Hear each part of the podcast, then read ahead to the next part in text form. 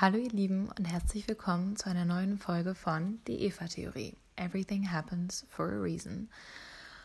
Heute geht es mal um ein ganz, ganz anderes Thema, also weder Sternzeichen noch Persönlichkeitsentwicklung noch ein privates Thema. Und ich habe einen ganz, ganz, ganz besonderen Interviewpartner, ähm, auf den ich mich selber unglaublich gefreut habe und sehr, sehr gespannt und aufgeregt war. Und zwar handelt es sich um meinen Opa, meinen mittlerweile 93-jährigen Opa aus Rheine. Folge nenne ich Hans im Glück, weil mein Opi Hans heißt und er sich selber immer Hans im Glück getauft hat, weil er den Krieg überlebt hat und sehr, sehr viele sehr schlimme Dinge im Endeffekt doch sehr positiv durchlebt hat und in unglaublich vielen Situationen auch sehr viel Glück hatte und wie er sagt, ein sehr, sehr schönes Leben hatte insgesamt. Ähm, ich glaube, jetzt die letzten, er meinte so bis 90 hatte er ein unglaublich tolles Leben und es war wirklich alles sehr schön und er ist sehr dankbar für die ganzen Möglichkeiten, die er bekommen hat und ähm, die Dinge, die er leben durfte und die Kinder, die er auf die Welt bringen durfte. Das letzte Kind von den fünf ist übrigens meine Mama.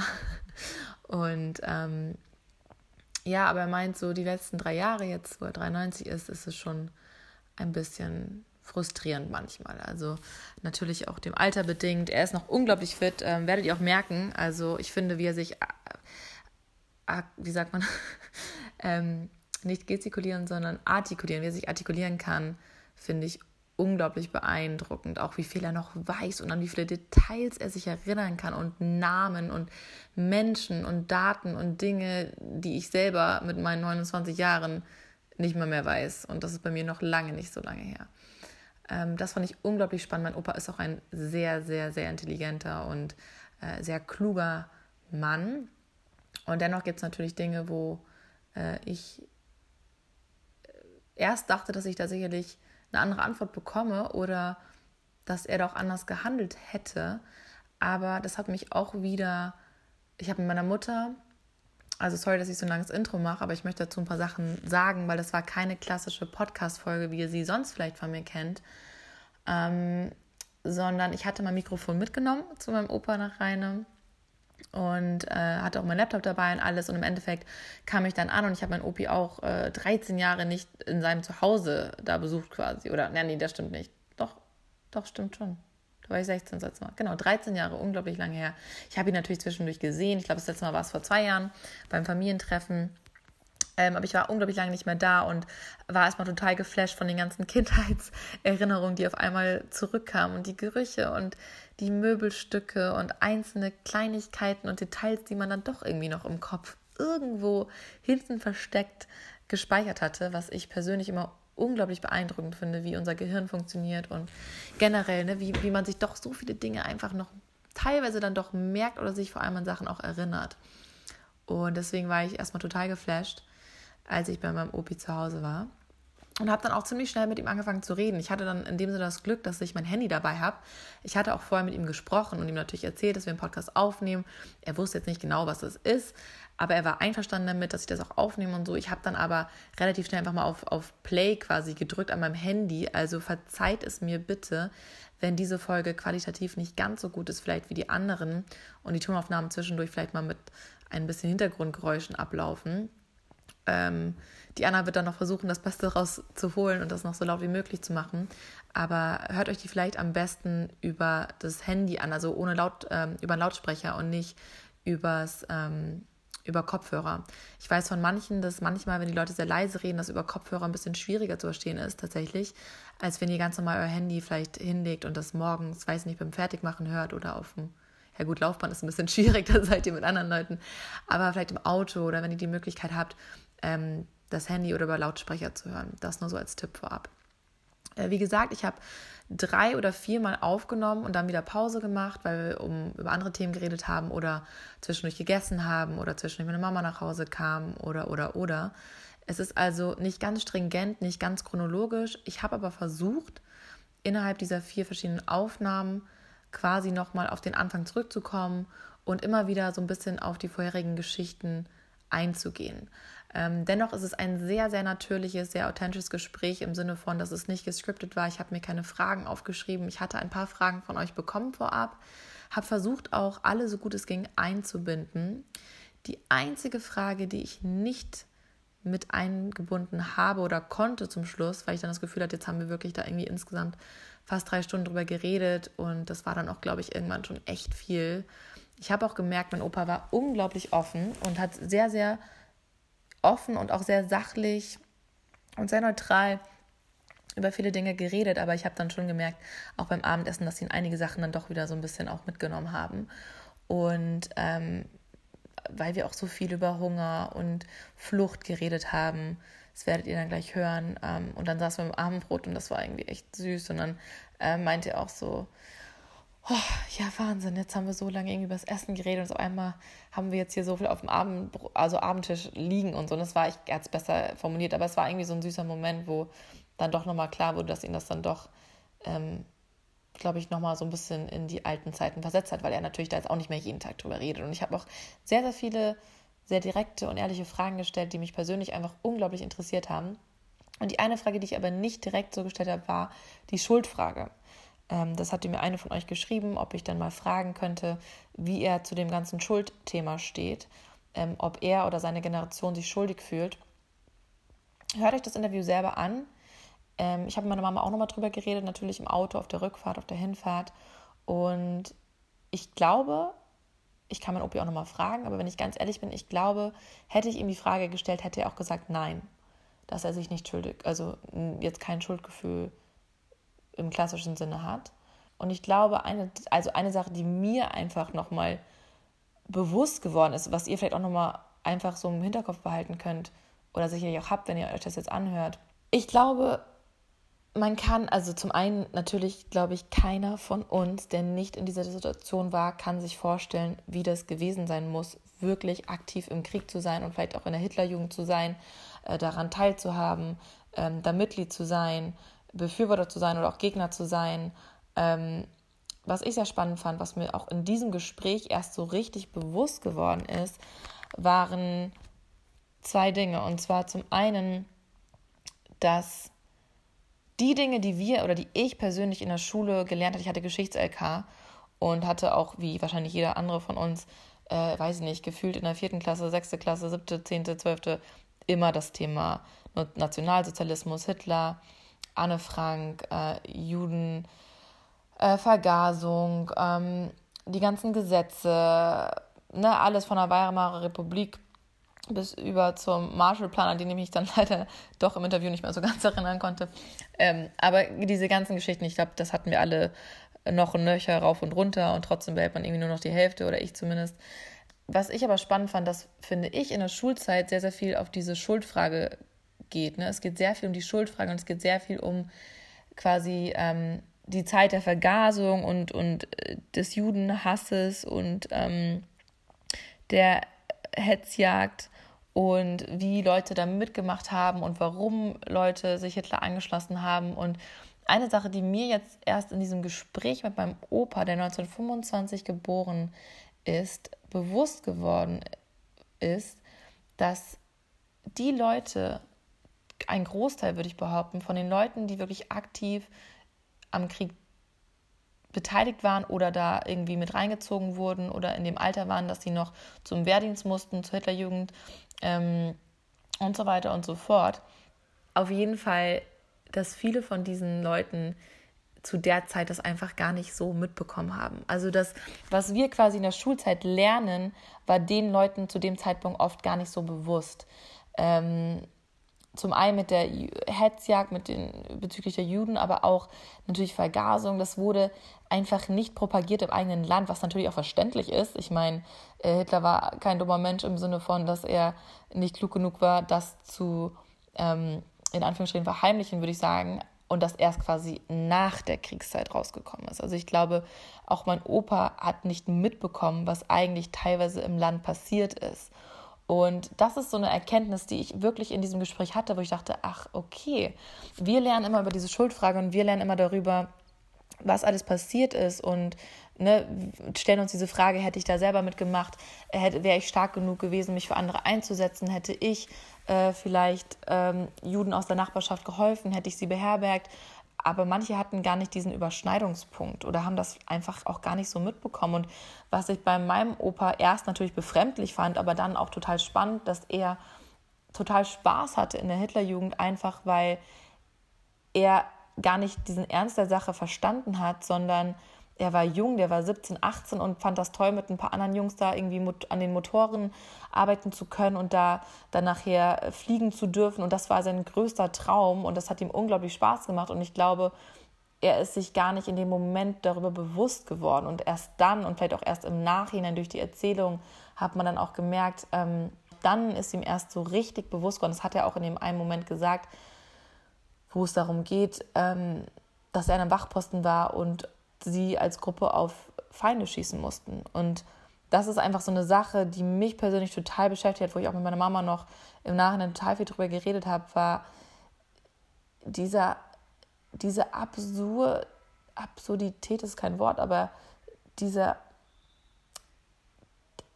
ich kann das nicht in Worte fassen, aber dieses Konstrukt, was Krieg eigentlich ist und was Krieg eigentlich mit Menschen macht und wie unglaublich schrecklich das ist und dass es sowas halt auch immer noch gibt. Und ich war ähm, 2015, war das glaube ich, in Israel auf einem auf einer Pressereise mit einigen anderen internationalen, komplett weltweiten Influencern und ähm, wir hatten uns da auch, ähm, das war organisiert von einer israelischen Gruppe, die auch sehr offen waren und in Israel zum Beispiel gibt es ja immer noch Militärdienst und dann müssen auch die Mädels eingezogen, also müssen jeder muss zum Militär, jeder muss, ich glaube, zwei Jahre, ich will jetzt nichts Falsches sagen, aber ich glaube, zwei Jahre aktiv ähm, quasi im Militärdienst sein und ähm, die mit der Gruppe, mit der wir zu tun hatten, vor Ort, die waren unglaublich nett, die waren mein Alter, die waren damals, weiß nicht, wie alt war ich da, 25, 26, die waren 26, 27 und der eine Junge hat mir auch erzählt, wie sein bester Freund im Krieg neben ihm von einer Bombe zerfetzt wurde und er hat überlebt und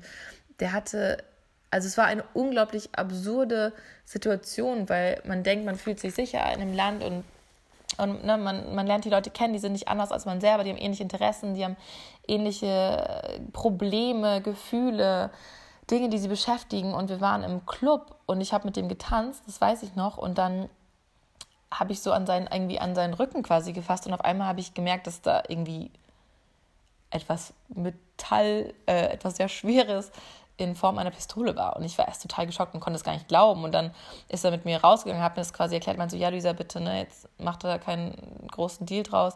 Ähm, ich so, spinnst du, ist die geladen? Er so, ja, aber alles gut und so. Ähm, und er meinte, ja, er ist quasi, er ist immer noch im Militär und er kann, obwohl er einen normalen Job mittlerweile hat, obwohl er an der Uni da Sachen, ne, an der Uni ähm, seine Professur macht oder seinen Forschung und so weiter. Er kann jede Minute theoretisch eingezogen werden und er hat quasi das Recht auf einen, ne, sich zu ähm, eine Pistole dabei zu haben und für mich war das so befremdlich und gleichzeitig so schockierend.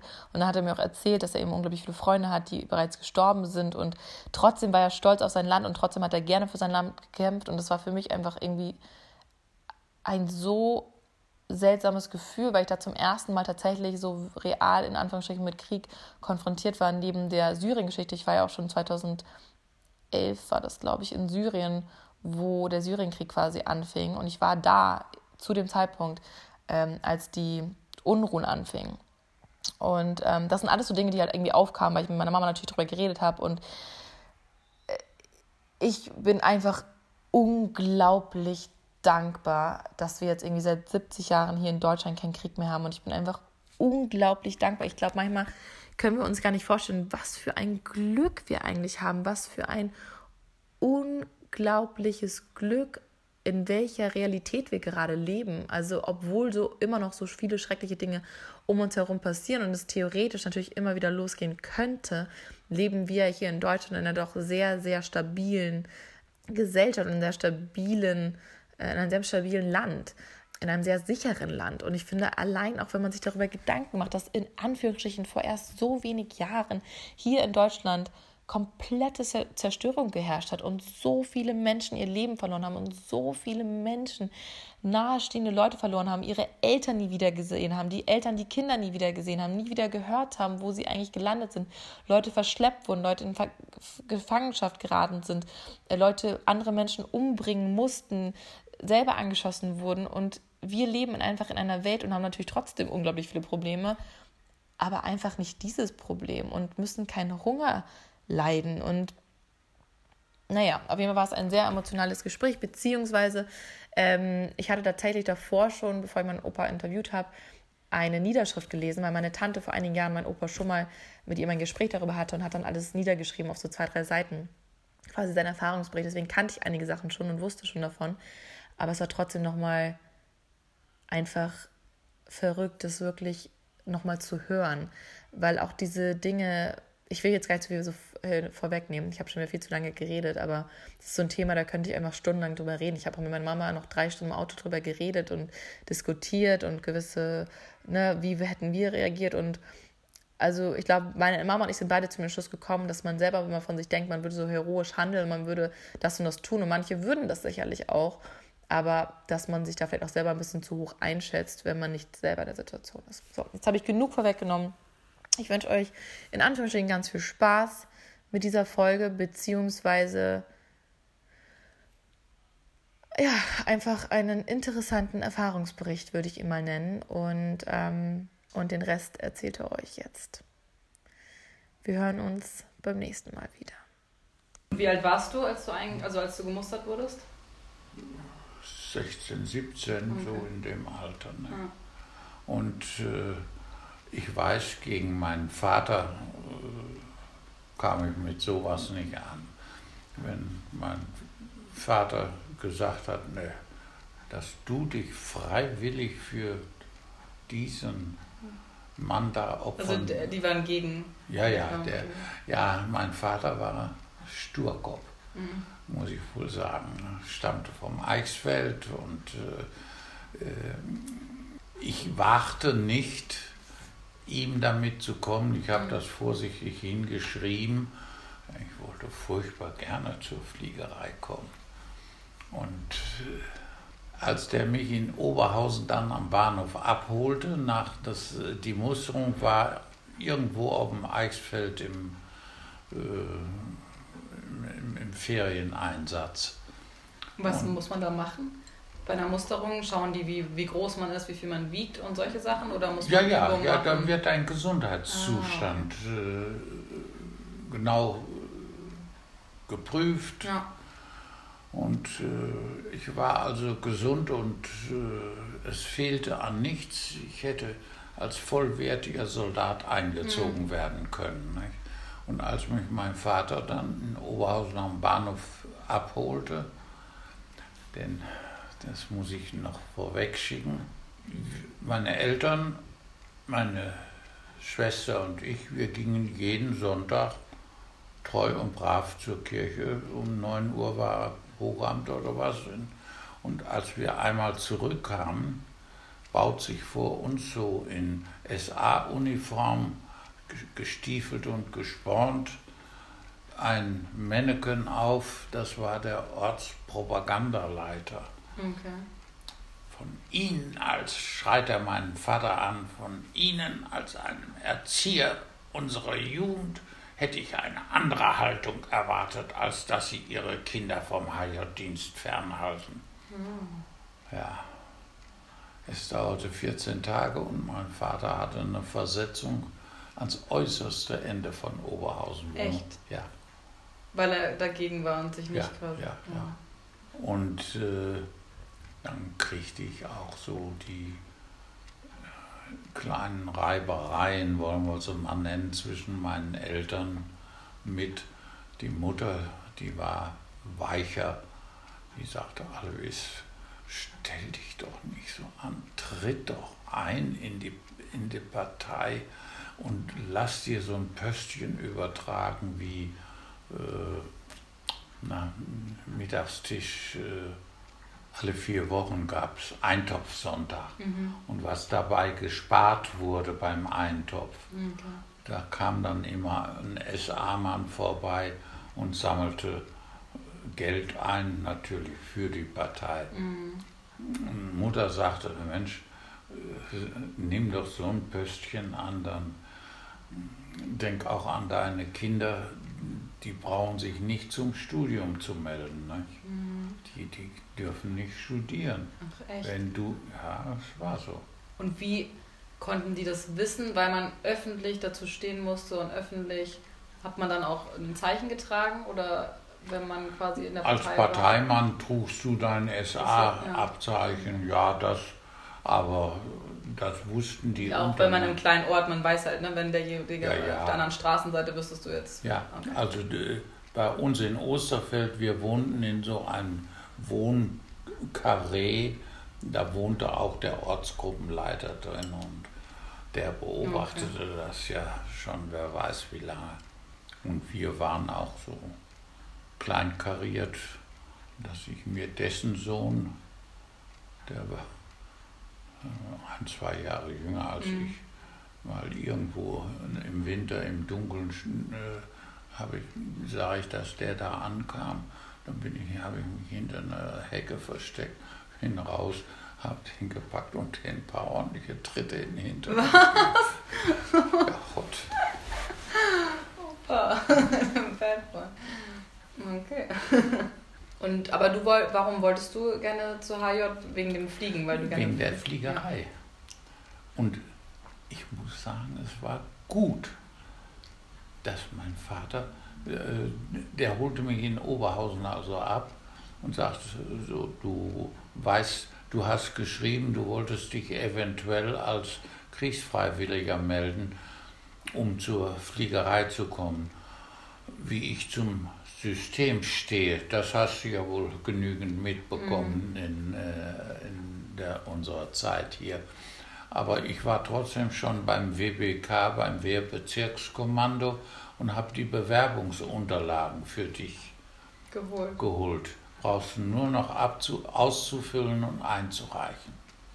Okay. Ich guck den groß an, ich denke, was ist Was da passiert? Ich habe, äh, ja, das hat er mir damals noch nicht gesagt. Später hat er gesagt, du hör mal, du warst ein, ge- ein junger, gesunder Bengel. Du wärst eingezogen, sechs Wochen Grundausbildung und ab in den Osten und da verheizt worden. Der hörte je, jeden Abend die englischen Sender ab, mein Vater.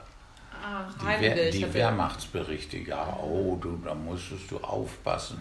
Wenn da Geräusche im Flur waren, musstest du den sofort ausschalten, damit das keiner mitkriegte, Wahnsinn. dass, dass du da. ja, Also es war alles kontrolliert, die alles, Medien, alles. alles, alles, ja. Naja, äh, und er sagte, nach einem Vergleich der englischen und oder amerikanischen Wehrmachtsberichte und unseren Wehrmachtsberichten konnte ich mir genau ausrechnen, in etwa, du brauchst gar keine Einsätze mehr zu fliegen, wenn du zur Fliegerei gehst. Bis dahin ist der Krieg längst verloren. Welches Jahr war das, als du dich gemeldet hast? Ja, 45 ist der Ach so, Krieg ja, zu dann- Ende gewesen. Nicht? Also ich bin, und ich muss sagen, du, ich habe eine so schöne Militärzeit gehabt. Mit Segelfluch, mit Motorfluch, mit, du, du glaubst nicht, wie ich mich gefreut habe damals, wenn ich auf dem Dienstplan gelesen habe, Flieger Hans Grube, morgen 11 bis 12 Uhr Kunstflug. Was Schöneres konnte ich mir nicht Also bist du richtig geflogen? ja, du- ja, Ah. ja, ja, ja, ja. Und zum In der Ausbildung sozusagen, nicht ja, im ja, äh, das ja. gehörte mit zur Ausbildung. Kunstfluch äh, war ja dringend notwendig, wenn du in einen Luftkampf verwickelt wurdest, dann musstest du ordentlich äh, fliegen können. Ne? Okay. Nicht nur auf den Knopf drücken, Mhm. Und wie lange warst du dann noch in der Ausbildung? Also, ja, bis zum Kriegsende. okay. Und dann bist du aber erst 45, äh, quasi Anfang 45, Ende 44, hast du erst Ja. angefangen. Dann, nee, dann kamen wir die letzten vier oder sechs Wochen vor Kriegsschluss. Ja. kamen wir auch, wenn wir bei der Fliegerei gebucht waren, äh, in den Erdeinsatz. Ah, okay. Und vom Erdeinsatz hatten wir von Tuten und Blasen keine Ahnung. Ja. Und äh, naja, ich hatte mich damals mit einem Freund zusammengetan, der war Fähnrich, der war zwei Jahre älter, glaube ich, als ich. Irgendwie aus dem süddeutschen Raum stammte er. Und äh, wir äh, beobachteten oder hatten die Aufgabe, unseren Befehlsstand zu beobachten, dass da nichts passieren konnte. Und da sahen wir, wie über ein freies Feld eine MG-Gruppe sich langsam vorarbeitet. Das heißt MG? Maschinengewehr. Ah, und nicht von euch. Die wollten an uns vorbei und uns dann einkesseln. Und das waren Amerikaner oder Engländer? Ja, äh, konnte ich soweit nicht Okay, erkennen, aber es waren jedenfalls Feinde. Ja. Und es, es war erste Mal in meinem Leben, dass ich bewusst auf einen Menschen gezielt habe. Das ist mir hinterher eigentlich erst richtig bewusst geworden. In dem Moment hast du das gar nicht. Nee, der, der, oh, du muss ich aber verhindern, dass die da an uns vorbeimarschieren. Ne? Das war so meine Haupt. Und dann bin ich mit meinem Freund Walter, wollten wir diese Begebenheit, denn es Und dauerte. ist da jemand gestorben? Also weißt du, ob da jemand, ob du jemanden getroffen hast? Ich oder weiß es nicht. Du äh, in, hinter die oder in die feindlichen Reihen gehst du ja nicht. Mhm. Ne? Und ich weiß wohl, oder wir wurden dann sofort unter Granatbeschuss belegt, wir beiden. Nicht? Wir waren an so einem Waldrand, von dem wir den, ich vermute mal, getroffen und. Vielleicht auch getötet haben. Ich weiß es nicht. Und äh, dann wollten wir beiden unsere, unseren Befehlsstand äh, das äh, melden. Und dann kam ein Oberleutnant Kettler. Ich bin dir heute noch dankbar dafür, aber ich habe dich nie wieder gesehen im Leben, der unsere Meldung entgegennahm und der sagte, habt ihr denn noch nicht mitgekriegt, dass der Krieg in kürzester Zeit verloren ist? Haut ab, sucht euch die besten Schuhe, habt die besten Socken, Unterwäsche, einen guten Rucksack und marschiert nachts durch die Wälder immer nach Westen, Okay. damit ihr ja nicht in russische Gefangenschaft äh, geratet. Ah, okay. Das, äh, wenn wir das gemeldet hätten, wär der Mann, der hätte am nächsten Baum gehangen und ein Schild um, ich war zu feige zu kämpfen. Nicht? Also war der sehr mutig und hat sich gegen. Ja, das war von dem Ja. sehr mutig, muss ich schon sagen. Aber ich habe ihn nie wieder im Leben getroffen und wir marschierten dann auch äh, immer nachts, denn wir hatten kein Kartenmaterial und nichts dabei, durften uns ja auch in Uniform nicht sehen lassen tagsüber. Und tagsüber haben wir uns irgendwo hinter Büschen versteckt. Und du und dein Freund, also du und dein Ja, Kumpel. ja, wir beide. Und sind dann immer weiter und sind mal an einem Waldrand, wenn wir äh, sehen, dass da eine Straßenkreuzung war, mal eben so ein bisschen dahin, damit man an den Schildern erkennen konnte, Oh wo wir uns befanden. Und dann wieder weiter. Da gab es ja nichts, es gab ja kein Handy, gar nichts. Sie konnten Ach, ja gar was, nicht wissen, kein was? Telefon. Nichts. Und äh, Wie habt ihr es mit Essen gemacht? Hattet ihr Essen dabei? Oder? Du, Essen gab es dort zu diesem Zeitpunkt genug, denn die Menschen konnten ihre, verließen alle ihre Häuser, flüchteten ja nach Westen auch.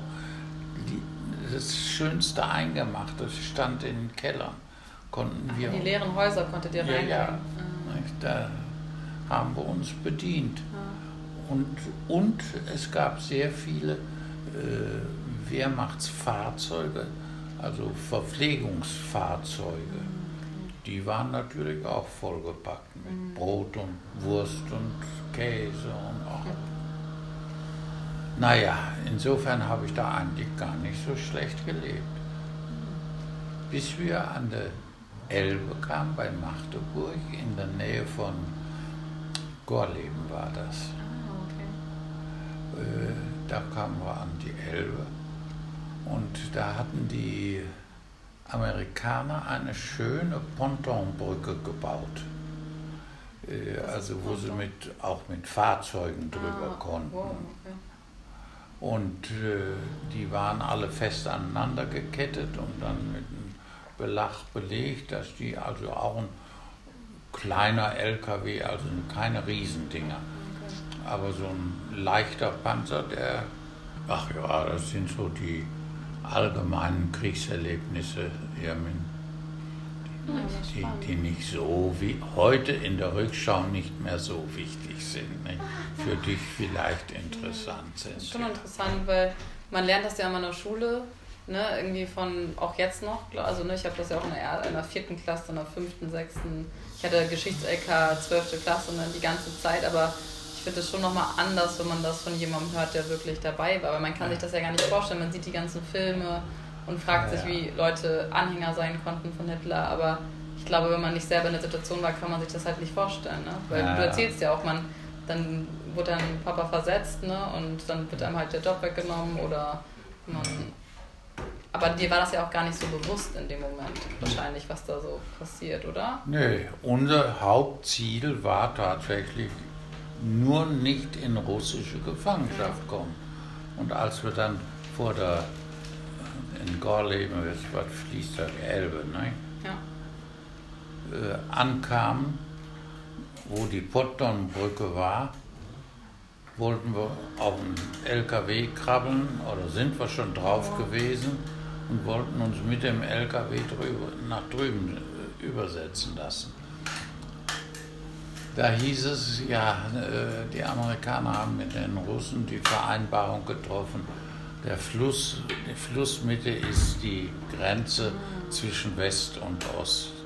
Okay. Äh, wer rüberkommen will, kann rüberkommen. Wir schießen auf keinen, der im Wasser ist, aber. Und im Osten waren die Russen und im Westen die Westen Amerikaner. waren die Amerikaner oder Engländer mhm. oder Franzosen, mhm. ich weiß selbst nicht mehr genau. Naja, und dann haben wir uns äh, einen Floß gebaut, mein Freund und ich. Äh, die Benzinkanister alle schnell ausgekippt, die noch an Autos waren und stattdessen Luft gefüllt, aneinander. Äh, du wiegst so viel Kilo, du so viel Kilo. Brauchen wir also eine Wasserverdrängung von so und so viel Benzinkanistern. Und als wir die zusammen hatten, haben wir die alle schön zusammengebunden, ein paar Latten drüber gelegt. Und wie lange hat das gedauert? Wie habt ihr das, wie habt ihr das schnell gemacht? Ja, das haben wir in, in, in einem Tag oder in einer Stunde. Echt? Äh, ja, sicher. Wenn dir da sowas im Nacken sitzt, ja. dann geht das hopp, hopp. Und da waren keine, also die Amerikaner haben das nicht mitbekommen, sozusagen an dem Auto, da war niemand, oder? Nee, die Amerikaner, da waren noch keine Russen. Ja. Die Amerikaner haben ja gesagt, wir schießen auf keinen da haben wir auch drauf vertraut. Ja, aber die haben euch gesehen, aber die haben nichts gemacht. Ja, gesehen haben die das. Okay. Nur als wir in die Mitte der Elbe kamen, sank unser Floß immer tiefer, immer tiefer. Ich sage ja, ein oder zwei von den Kanistern, die wir da haben, ist leck und hat sich jetzt voll Wasser gesogen. Ich ziehe mich auf, aus, schieb das Ding. Du musst rudern an einer Seite und ich dirigiere das. Und wie, wie breit war da die Elbe? Also wie, ja, 200 Meter, sicherlich. Ja. ja, aber es war noch so eiskalt. Nachtfröste hatten wir noch. Und ich habe zu meinem Freund gesagt, ich sage, jetzt sieh zu, wie du rüber, alleine rüberkommst. Ich halte es nicht mehr aus bis zum Ufer da. Ich muss jetzt ganz schnell raus aus dem Wasser. Mhm. Ja, und als ich war auch dringend notwendig, überall um mich herum. Hilfe, ich ertrinke, wer kann mir helfen? Man kann sich ja selbst nicht mehr helfen dann. Also da waren mehrere, die wie ihr versucht habt, dann zu fliehen. Ja, ja. Okay. Und äh, dann kam ich am anderen Ufer an, stand splitternackt da, weil ich ja alle Kleider ausgezogen ja. habe und auf das Floß gebaut habe. Äh, Ach so. Okay. Ja, und wow. dann steht da so ein alter Lanzer, der ein bisschen ein paar Sachen rübergerettet hatte, die für ihn sehr wertvoll waren. Guckt mich an, schüttelt den Kopf. Komm her, Junge, so gehst kaputt. Hier, ich habe noch einen Mantel, den ich mit rüber gerettet habe. Den kannst du erstmal überlegen, damit du wieder ein bisschen warm wirst. Ja. ja. Und einen Tag drauf habe ich dann auch meinen früheren Freund, der mit dem Floß rübergekommen war, dann nach 200 Meter bei der nächsten Biegung ist der angeschwemmt worden. Also der hat auch überlebt und der hat auch überlebt? Der hat auch überlebt, ja. Oh, wie schön. Und dann kamen wir beide zusammen ins Gefangenenlager. Ach echt? Und dann bei den ja, bei, Russen? Nee, bei den Russen, die waren. Vor, vor denen sind wir ja geflohen. Okay. Ah. Das war ja unser Hauptziel, ja nicht in russische Gefangene. Und dann habt ihr die Kanister von einem russischen Fahrzeug genommen oder von einem amerikanischen? Das, das wisst ihr nicht. Was gerade da, da so rumfuhr. Ne? Ach so, und die Russen waren noch nicht da und deswegen Die waren noch nicht da und wir haben da die, die, die Benzinkanister und was wir gebrauchen konnten, genommen.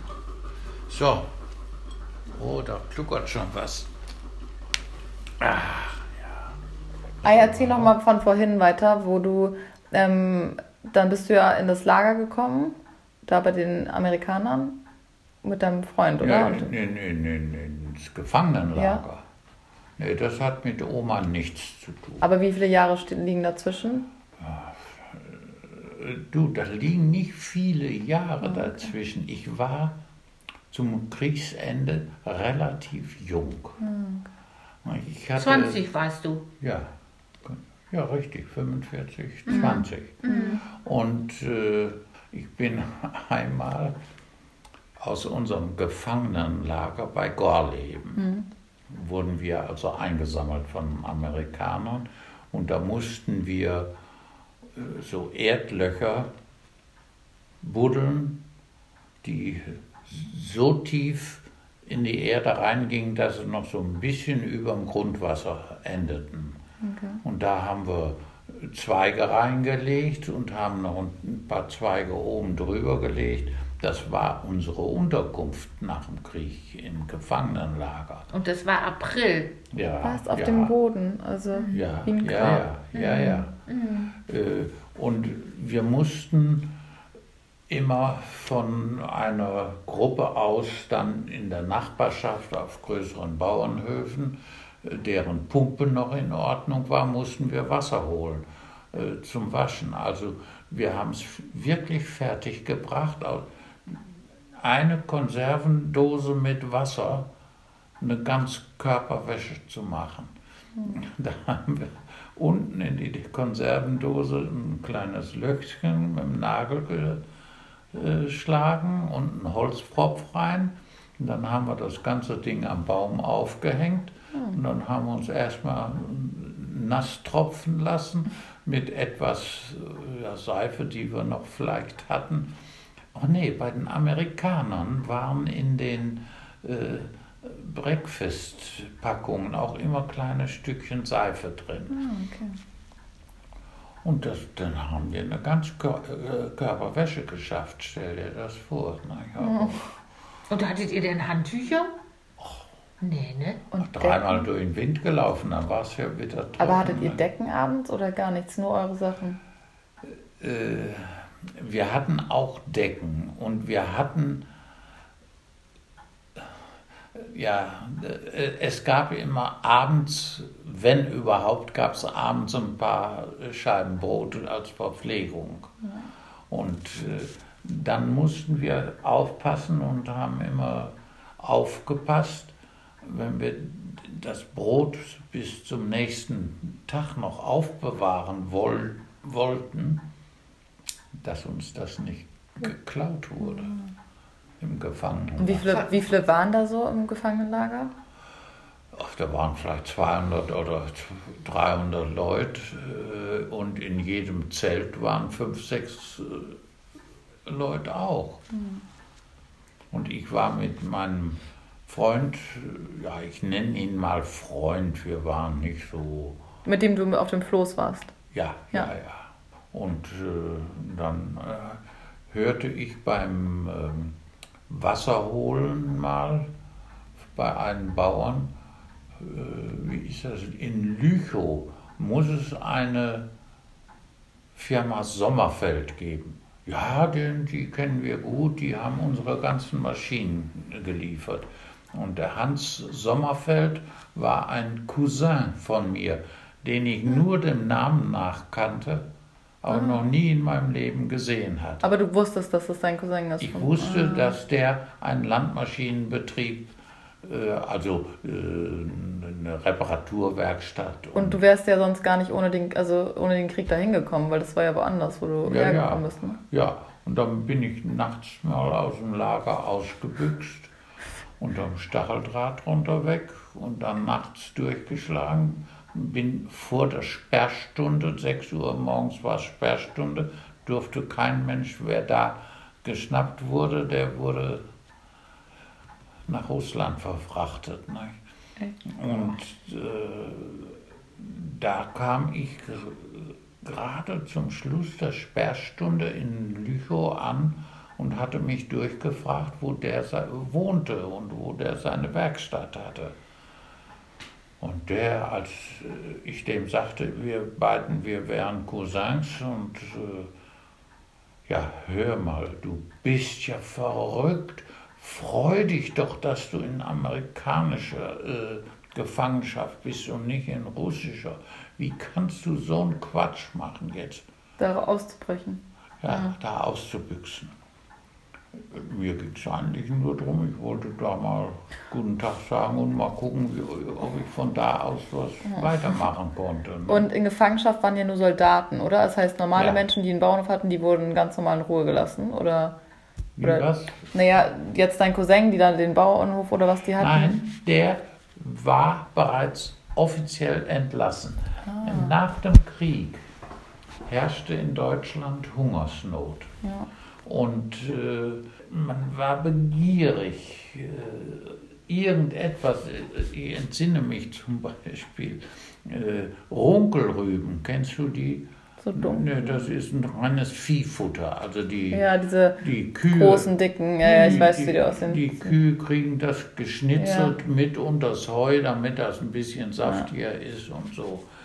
Da stießen wir auf eine Runkelrübenmiete. Innerhalb von wenigen Minuten wimmelte es über dieser Miete. So ein Haufen Menschen lagen da und wollten äh, Runkelrüben. Äh, ernten. Ja. Äh, ich sage zu meinem Freund, haben wir uns angeguckt, so schaffen wir das nicht. Ich nehme, mache einen Hechtsprung auf den Haufen oben drauf und wenn ich unten angelangt bin und wenn ich in jedem Arm eine Runkelrübe habe, gebe ich dir mit dem Fuß ein Zeichen. Dann ziehst du mich unter dem Haufen raus. Ihr wart ja immer schon kreativ, ne? Also hier mit einer Flasche Wasser sich duschen, ja. äh, verschiedene Überlebensstrategien. Wow. Ja.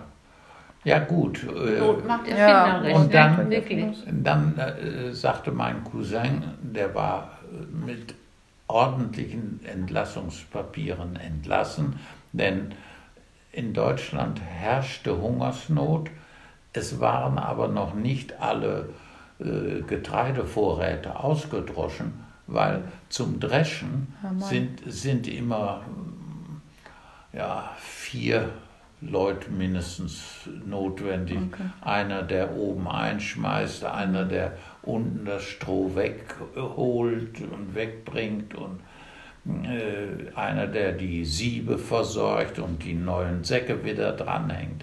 Also, und äh, deswegen war die Situation so kurios nach dem Krieg, dass wir hungerten, obwohl genügend, ja, also reich, reichlich Körner in den Scheunen noch lag und nicht ausgedroschen war. Weil die nicht bearbeitet werden konnten. Ja, und deswegen wurden Landwirte und angeschlossene Berufe bevorzugt entlassen. Ah, okay. Und mein Cousin, das war ein be a- angeschlossener Beruf, der musste die Maschinen reparieren, damit die auch wieder liefen.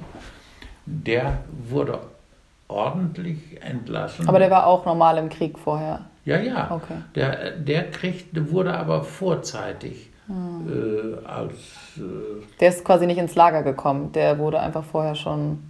Oder nur kurz. Ja, wann weiß ich nicht. Ja, er ist sicherlich auch irgendwo aufgefangen worden und dann sofort mit ordentlichen Okay. Entlassungspapieren äh, nach Hause entlassen worden, damit äh, das bald wieder vernünftig weitergeht. Und deswegen schimpfte der mich ja auch so aus, dass ich äh, da nachts ausgebuchst bin und äh, Und hätte, der dich, hätte er sich strafbar gemacht, wenn er gesagt hätte, komm, bleib hier, du kannst hier helfen? Ja, Dann- ja, ja, ja, ja. Äh, so, aber er kannte einen provisorischen Landrat sehr gut in Lüchow und äh, sagt, komm, wir gehen da mal hin, der, der, gibt mir eine Bestätigung, soll der mir schreiben, dass du als Landmaschinenschlosser in der Firma Hans Sommerfeld äh, dringend benötigt würdest für Reparaturarbeiten. Nicht? Dass ich also in die Gruppe der, Vorzeitigen. Fu- ja, und äh, mit denen, den, dann hat der Land, provisorische Landrat, der hat ihm eine Bestätigung geschrieben mit einem runden Stempel drunter. Das war damals für die Amerikaner besonders wichtig. So flache Stempel erkannten sie nicht an, aber ein runder Stempel wurde von denen anerkannt. Ja, dann nahm er, als ich dieses Schreiben hatte, äh, da hätte hö- höchstens er oder der Landrat, der den, der den Schriebs aufgesetzt hat, äh, der hätte Schwierigkeiten haben können. Aber sie kannten ihre Verhältnisse anscheinend sehr viel besser als ich und das war mir ja auch recht so. Und dann nahm ich Hans Sommerfeld den nächsten Tag auf dem Fahrrad vorne auf die Stange, brachte mich bis in die Nähe des Lagers und dann sagte er so, jetzt musst du selbst Verantwortung für dich übernehmen. Ich fahre dich bis hierhin und weiter nicht. Dann musst du sehen, wie du in der nächsten Nacht wieder ins Lager reinkommst. Äh, Das ich weiß selbst nicht, warum ich so leichtfertig früher war in manchen Dingen. Ja, wirklich. Na ja, gut, das ist auch 20, du warst ja eigentlich Ja, ja. noch ein fast Jugendlicher. Ja, ja, ja. Ja, da jedenfalls, ich bin in der nächsten Nacht wieder unterm Stacheldraht ins Lager rein. Und zwei Tage später war ich, war ich entlassen mit ordnungsgemäßen Entlassungspapieren als Landmaschinenschlosser von der Firma Hans Sommerfeld aus Lüchow und äh, der Bestätigung, dass ich dringend benötigt Und dann bist du zu den amerikanischen Soldaten gegangen und hast ihnen das gezeigt? Ja, ne, ja, wir hatten in dem Lager eine Entlassungsbaracke. Ah, okay. Da wurden all solche Anträge gesammelt und geprüft und äh, da war noch einer von den, den, den Deutschen, äh, die ein bisschen Englisch sprechen konnten und äh, der, der wollte noch äh, Zirkus machen. Hör mal, du, du bist doch Abiturient und, und du bist doch kein Landmaschinenschlosser. Ich sag, Mensch, jetzt halt doch mal deine Klappe. Äh, und der ist dann auch ruhig geblieben und ich habe wirklich ordnungsgemäße Entlassungspapiere bekommen. Und wie ist das mit den anderen gewesen? Weil du hattest jetzt ja, du hättest das ja sonst auch nicht gehabt, du hättest ja keine Papiere gehabt. ne? Und die meisten sind ja wahrscheinlich auch ohne Papiere geflüchtet, oder? Dann haben die nicht die Möglichkeit ich, gehabt. Weiß, weiß ich auch nicht mehr, wie das so ganz genau lief dann. Was, weißt du Glück. denn, wie lange der, mit dem du durch die Elbe geschwommen bist, wie lange der noch in dem Lager sein musste? Ja, den habe ich hinterher mal angerufen. Die, die hatten zu Hause in Hof in Bayern äh, Gemüse, Großhandel oder sowas. Nicht? Und wenn ich mir dessen Erzählungen angehört habe, so am Telefon, manches äh, stimmte überein, manches war, da merkte man im Laufe der Zeit durch mehrfaches Wiederholen verändern sich auch manche Nachrichten ein bisschen. Aber immerhin, der ist äh, wieder nach Hause entlassen worden und äh, konnte seinen Eltern weiterhelfen. Und ich äh, kriegte dann eine, später eine Zulassung in Karlsruhe auf der TH und habe gedacht, so jetzt nix wie hin, dass du hier von dem gammeligen, äh, der gammeligen Kriegssituation wegkommst, möglichst bald und zum Studium kommst. Und hast du dann zwischendurch ein bisschen gearbeitet mit deinen Papieren oder? Ja, nein, mit meinen Papieren nicht, aber mit meinem Cousin. Ah, okay. Der, der hat mir gezeigt, worauf es ankam. Äh, schlimm war, wenn gedroschen, hast du schon mal mit gedroschen irgendwo? Nee. Also beim Dreschen wird ja in die Dreschmaschine oben eine, ist eine sehr schnell rotierende Trommel mit Schlagleisten dran.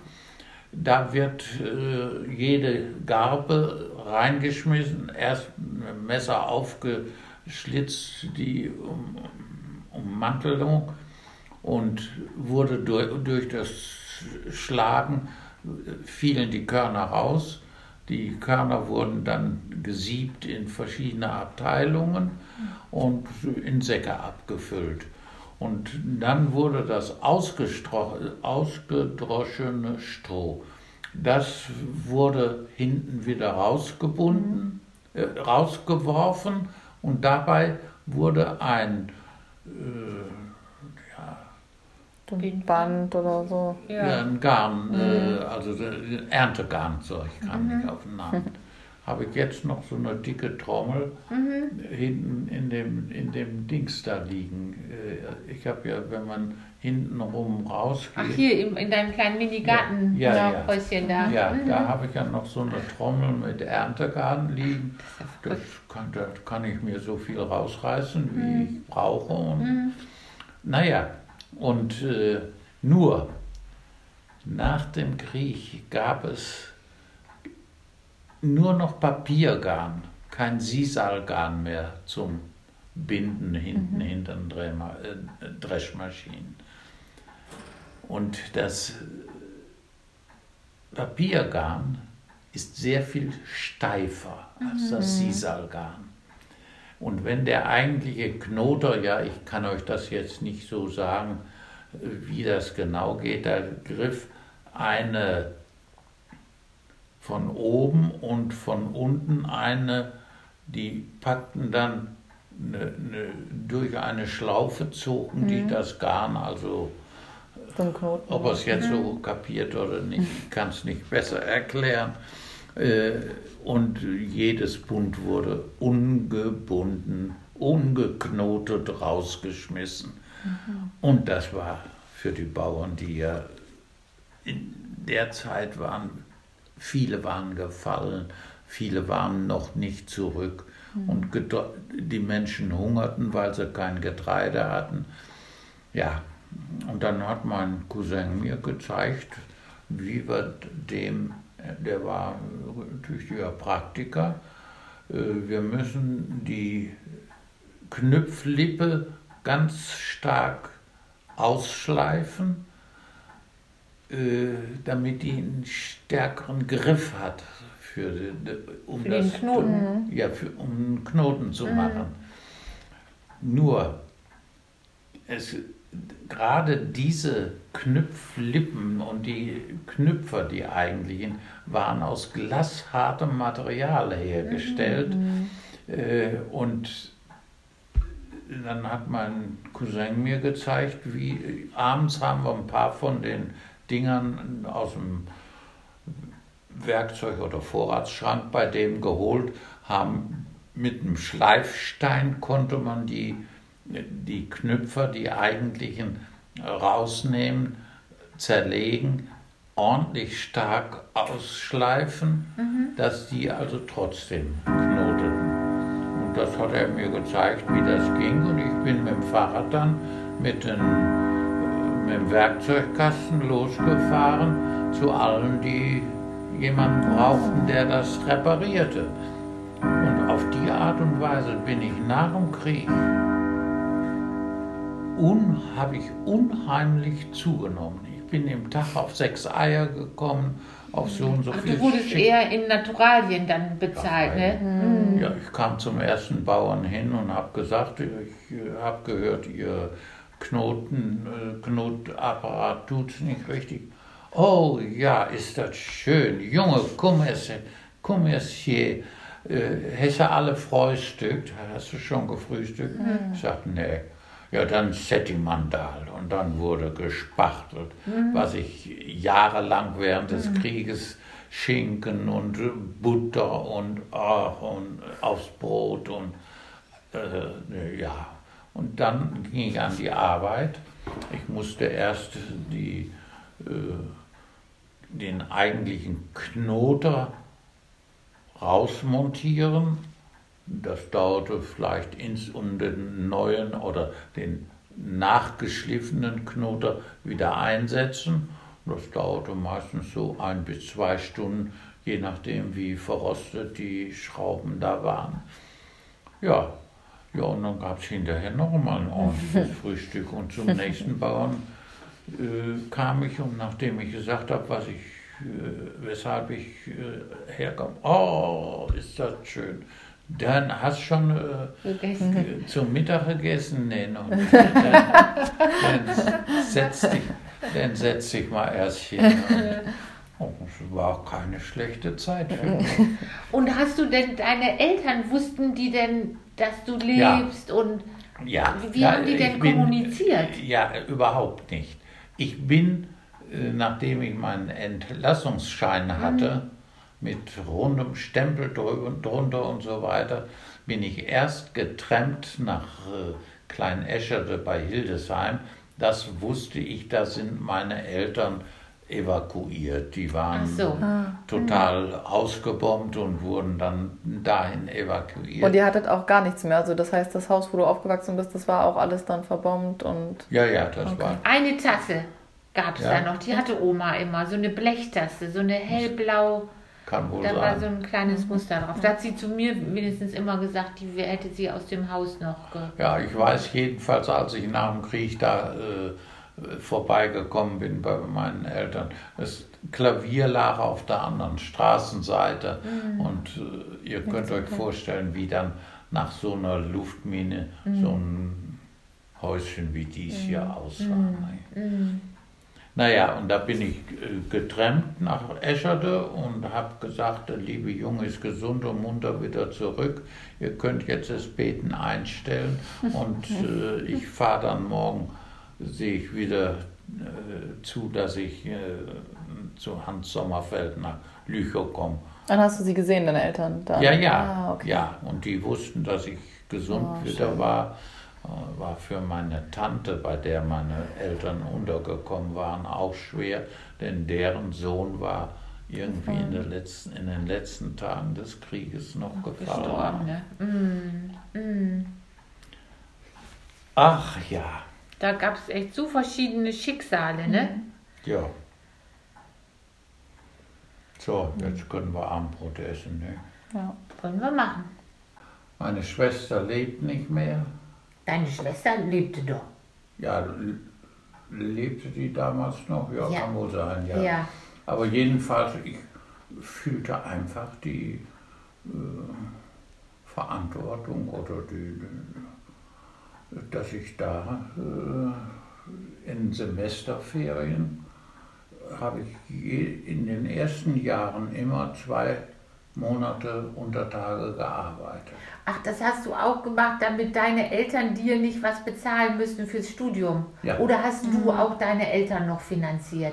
Nein, jein, würde ich sagen. Mhm. Meine Eltern kriegten, solange ich unter Tage arbeitete, kriegten die immer eine Fuhre Kohlen äh, ah, vor die Haustür gekippt. Ne? Mhm. Sodass die da keine Last mit hatten, brauchten sie nur reinzuschippen. Mhm. Und äh, ich, für mich war das eigentlich auch immer eine ganz interessante Zeit. Ich lernte, äh, kriegte ein bisschen persönlicheren Kontakt auch zu den Kumpels. Die, Im Ruhrpott? War das noch vor dem Kriegsende oder nach dem Kriegsende? Nein, nach dem, nach Kriegsende. Kriegsende. Nach dem Kriegsende. Und wo haben die dann gewohnt? Weil das Haus war ja zerbombt, oder? Ja, meine Eltern haben irgendwo zur Miete gewohnt dann, haben die ein Haus gefunden, also eine Wohnung gefunden.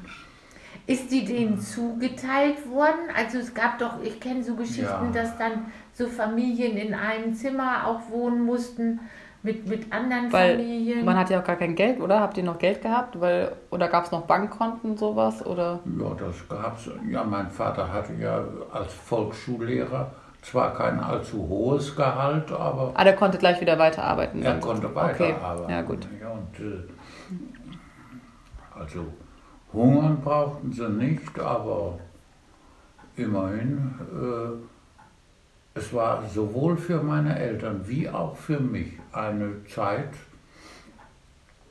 ich empfand eigentlich nicht so sehr das Beschwerliche, sondern mhm. mehr das Interessante an der mhm. Arbeit und mhm. an dem echt Zusammenleben mit meinen Ruhrpott-Kollegen. Mhm.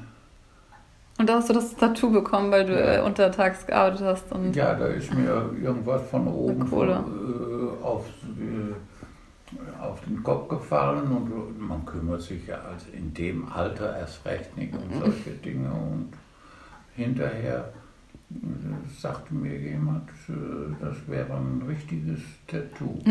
Weil das mit Kohlenstaub äh, entstanden ja. ist. Ja, mhm. ja denn, wenn du dir so ein Tattoo spritzen ja. lässt, dann mischen die auch Kohlenstaub in Aqua kein freiem Wasser und spritzen dir das unter die Haut. Ja. ja. Verrückt. Die war ein anderes Thema, nicht? Nee, ich finde, das ist selbstverletzendes Verhalten. Oder verschönerndes Verhalten. Oder verschönern. Aber, aber gut, wer schön sein will, muss leiden. So ist es. Hoffart muss Not leiden, ja, so ist das verloren. Wie lange warst du denn da bei deinem Cousin? War das nur so ein paar Wochen oder war das ein Jahr oder wie lange war das? Du, ich möchte sagen, vielleicht ein halbes Jahr. Mhm. Und dann kriegte, hörte ich, dass in Karlsruhe die TH von den Amerikanern den Auftrag bekommen hatte, äh, zum nächsten Semester wieder neu zu eröffnen. Ah, okay. Dann bin ich sofort nach Karlsruhe. Ich, ich war einfach noch zu jung für all die Dinge. Ne? Mhm. 20. Ja, ah, ja, 21 ja. Schein, ne? oder 20, 21 dann? Ja, wenn ah. es 45 war oder noch ein halbes Jahr später. 20, 21. Ah. Mhm. Naja, äh, ich bin dann nach Karlsruhe gefahren.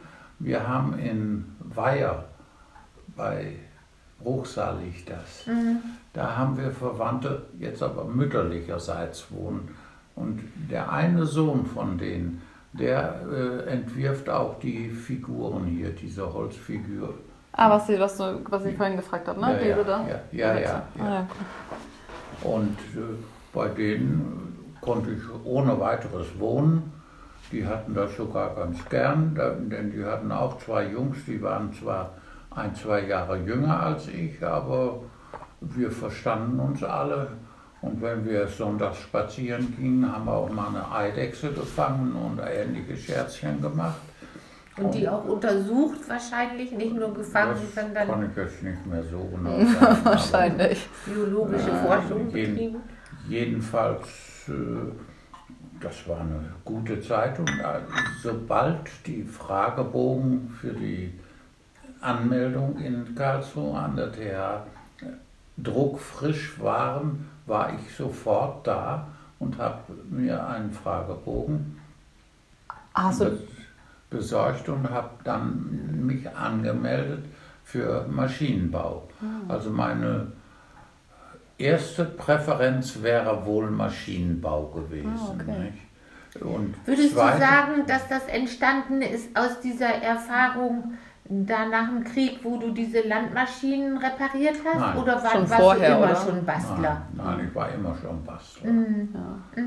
ja, allein schon, dass ihr das Floß da gebaut habt. Ich meine, da muss man erstmal drauf kommen. Also du warst ja schon immer scheinbar sehr kreativ und praktisch. Ne? Und da am, mit dem Floß, was so, ihr da gebaut ja. Ja, ja und das, so das mit kam dem Wasser. nachher äh, dann zugute. Ne? Und äh, Hattest du dann das Ja. Abi zu Ende gemacht, Abitur? ja, ja, Ah, okay. ja, ja, ich habe mein Abi zu Ende gemacht. Ich habe irgendwann heute schon einmal erzählt, äh, Musik als Wahl, Wahlfach Mhm. Ja. mit welcher Thematik wieder drei Symphonie. Themen. Äh, erstens ein, ein musiktheoretisches Thema, äh, zweite ein musikgeschichtliches Thema mehr. Und als drittes sollte ich ein Referat halten über das Thema, ich kriege es gar nicht mehr so genau hin, warum kann ein Jude wie Meyer, Meyerbeer, Mendelssohn und so weiter nie eine Musik komponieren, die unseren arischen Ohren so wohltuend klingt wie die Musik von Beethoven, Mozart, äh, Wagner natürlich und so weiter. ne? Hattest du denn, gab es dann bei euch oder wo du aufgewachsen bist auch jüdische Familien oder kanntest du jüdische Leute oder war das gar nicht so Thema bei euch quasi? Kann ich nichts zu sagen, weiß ich nicht. Habe ich nie empfunden, dass wir mit Ju Doch, Also du hast es nicht mitbekommen mit dem ganzen Doch. Vergasen und das Ne, Ja, hinterher Ja. schon. Ich weiß, äh, wann war das äh, Pogrom? Wir haben sehr gerne, meine Eltern, in einem jüdischen Geschäft in Oberhausen Garderobe gekauft. Anzug, Mantel und ähnliche, also richtige Garderobe haben wir da gekauft. Und ich weiß, ich habe einen Anzug gekriegt, ich will nicht sagen Kommunionanzug, aber sowas ähnliches. Oder nee, Kommunion, das war ein Anzug, wir, wir machten dann Schlussball in, im Tanzkursus. Ne? Meine Schwester hat einen Lodenmantel gekriegt, mein Vater hat einen Anzug gekriegt, meine Mutter hat aber auch noch irgendwie, ich glaube, einen Lodenmantel gekriegt. Und da alle Teile irgendwie, äh, oder ob alle Teile noch bearbeitet oder gekürzt oder äh, geweiht werden mussten, ich weiß es nicht mehr, haben wir alles zusammen dagelassen und haben denen unsere Adresse hinterlassen. Wenn sie fertig haben, bringen sie es uns in Osterfeld vorbei. Und in, in der Zeit fand dieses Judenpogrom statt. Und da waren meine Eltern doch sehr, sehr in Sorge, ob, ob es denen gut geht. ob unsere Anschrift Oh. bei denen noch gefunden wurde. Oder, Ja, die mussten ja unsere Anschrift haben. Äh, Und dann hätte es natürlich äh, hinterher geheißen, äh, der, Lehrer, der kauft fast alle seine Kleidung beim Juden. Nicht?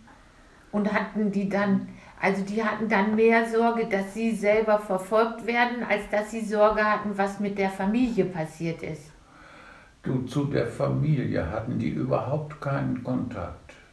Sie, sie, der einzige Kontakt war der, dass wir jahrelang gerne bei denen eingekauft haben. Ja. Sonst kann ich mich an keinen Kontakt oder was erinnern. Aber so diese Zeit, was ja auch viel in Filmen immer gezeigt wird und thematisiert wird, dass manche Familien ja auch Juden geholfen haben, das war jetzt Nee, nicht das so Thema. nicht und, okay. nein. Und auch nicht so um. Nein, das. Äh, Aber wenn ihr da doch so lange eingekauft habt, dann, also zu so, dann, dann, dann hat man doch auch ein bisschen Kontakt zu denen. Also das ist doch was anderes, als wenn man jetzt heute in so einen Supermarkt mal geht oder ja, ja. und wenn ihr da immer hingegangen seid. Also ich weiß nicht, ob ich mich, wahrscheinlich hätte ich mich genauso verhalten, weil die Stimmung ja auch so war. Aber findest du das jetzt so in der Rückschau?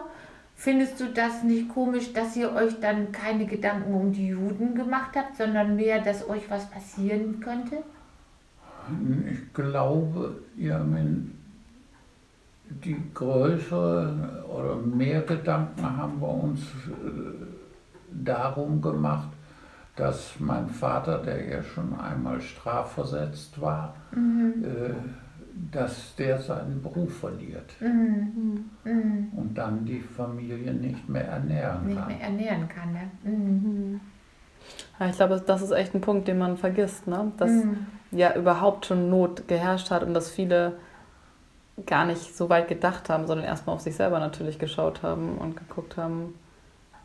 Und ich, das war ja auch nicht so eine Großstadt, ne? Oder das war eher ein kleinerer, oder? Ja, nein, dies hier war ein äh, Geschäft von ja, Großoberhausen heißt es. Das hatte damals, glaube ich, 200.000 Einwohner.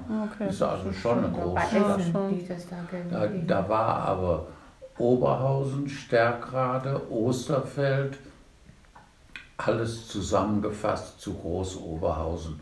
Und in diesem, da haben wir nicht im Stadtzentrum von Oberhausen war dieses jüdische Geschäft, sondern irgendwo am, am Rande. Hast du, war denn dann selber bei euch zum Beispiel auch in der Schule, war dann da auch Hetze gegen Juden? Hast du das überhaupt mitbekommen oder war das erst, erst später? Nicht, Gar nicht. Habe ich nicht mitbekommen mhm. oder nicht empfunden. Mhm. Oder es wurde auch nicht gehetzt, ich mhm. weiß es nicht. Hattest du den Juden in der Klasse? Nö. Glaube ich nicht. Wüsste ich nicht. Es ist schon spannend, dass das so, dass du auch gar nicht also da, da, dass da gar nicht so eine, so eine, so eine Bewusstsein für war, ne? Das kann ich mir nicht vorstellen, dass es auch in, weil zum Beispiel in Hamburg, da wo wir jetzt wohnen, ne, da sind ja ganz, ganz viele von diesen Stolpersteinen. Das heißt, in, mhm. das war, glaube ich, mal das ehemalige ja, jüdische Viertel. Da ist ja auch die Brahmsallee. Und, und, und Brahms war ja auch jüdisch, ne? Brahms war doch ein Jude, der, der mhm. Komponist. Ich will jetzt nichts Falsches erzählen, aber ich meine. Weiß ich nicht. Und das ist, war ein jüdisches Viertel. Ja, und da zum Beispiel ist das ja, glaube ich, da, wenn man da jetzt Leute fragen würde, können wahrscheinlich eher auch Geschichten erzählen, haben sie bestimmt auch Leute geholfen und mhm. welche, weiß ich nicht, in den Filmen, das meine ich halt, in den Filmen, die man so in der Schule zum Beispiel anschaut, geht es ja meistens eher so entweder um Anne Frank und die Erfahrungsberichte oder halt eher um die Juden und auch, ne, wie die entweder halt verfolgt wurden oder wie andere Familien denen geholfen haben. Mhm. Also interessant auch mal so zu hören, dass es manchmal gar nicht Thema war, dass, man das gar, dass ihr das gar nicht mitbekommen habt. Mhm. So. Und in der Hitlerjugend selber, da wurde es auch eher, da ging es, du hast da einfach nur gelernt zu fliegen. Also da war jetzt auch gar nicht so Schulprogramm oder war das schon so mit Parolen und wurdet ihr da. Was hast du jetzt? in der Hitlerjugend zum Beispiel, hast du so, wenn du zurückdenkst, ja. war dir so bewusst, dass ihr sozusagen, ich weiß nicht, wie sagt man das auf Deutsch, gebrainwashed? Also so manipuliert wurde. Gehirnwäsche. Gehirnwäsche, dass da viel so Parolen und so.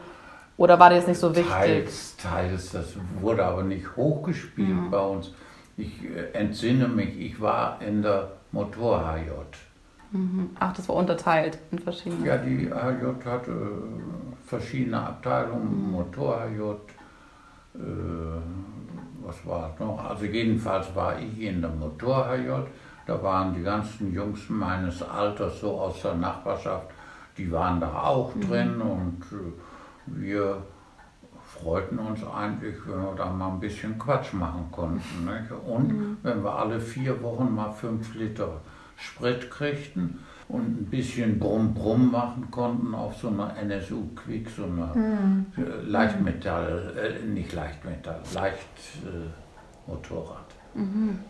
Und äh, da habe ich mich eigentlich nur, die bestand auch wieder aus zwei Gruppierungen. Das eine waren die Motorenschlosser, die in der Motorjagd waren, und das andere waren die Schüler. Die, und ich kann mich noch an eine Situation entsinnen, da hatte ein, äh, unser Zugführer, ja, die, die Führungskader in der Motor-AJ waren meistens Motorenschlosser. Die hatten die größere Klappe. Nein. Und wir, wir, die hatten ja auch mehr Ahnung von dem, von, ja, ja. von der, und, vom Fachgebiet. Und, und, die, und wir, wir machten eben irgendwie, wir haben das leichter aufgefasst. Nein. Aber habt ihr euch, wenn ihr euch getroffen habt, habt ihr dann zum Beispiel die erste Viertelstunde erstmal von Hitler irgendwas gehört? Oder? Ach, Hat er euch da Nein. irgendwas erzählt? Nein, einmal, das ist eine Situation, die mir später dann wieder begegnet ist. Dann nimmt mich mein Klassenlehrer in Bottrop, zu dem ich ein sehr gutes Verhältnis hatte, der aber, äh, der war Ortspropagandaleiter in Bottrop. Also kam auch immer mit SA-Uniform an und so. Der nahm mich mal, aber auf der anderen Seite mochten wir beiden uns. Äh, Der gab Mathematik, Physik, das waren Fächer, die mir lagen. Und ich bin oft äh, nachmittags noch mal rausgefahren und äh, habe mit dem dann Versuche aufgebaut oder so. Ne? Und naja, dann äh, nahm der mich so auf der Seite, auf die Seite und sagte, du Hans, du wirst ja jetzt das Abitur machen. Was hast du eigentlich mit der HJ? Ich sage, ich habe nichts mit der HJ. Ich bin in der Motor, Motor HJ und mache meinen Dienst dort äh, so, wie er gefordert wird. Oh, gegen dich liegt ein saumäßiges Führungszeugnis vor. Ich sage, na nun. Inwie ja, also mit, mit dem Führungszeugnis würdest du kein Abitur bekommen. Sieh mal zu, dass du das in Ordnung kriegst. Ich wusste im ersten Moment noch nicht, worum es dabei ging. Dann habe ich mich in Oberhausen, das war unser Bandführer, Bandführer ist schon ein bisschen was Höheres, nicht? Äh, gemeldet und habe dann auch einen Termin gekriegt und äh, der ließ mich erstmal eine Stunde vorher äh, warten und braten und als er dann gnädig äh, hereinsagte, dann traf ich ihn so an in einen Sessel reingefläzt, die Stiefel auf dem äh, Pult liegen und so weiter. Ich sage, was liegt gegen mich denn vor?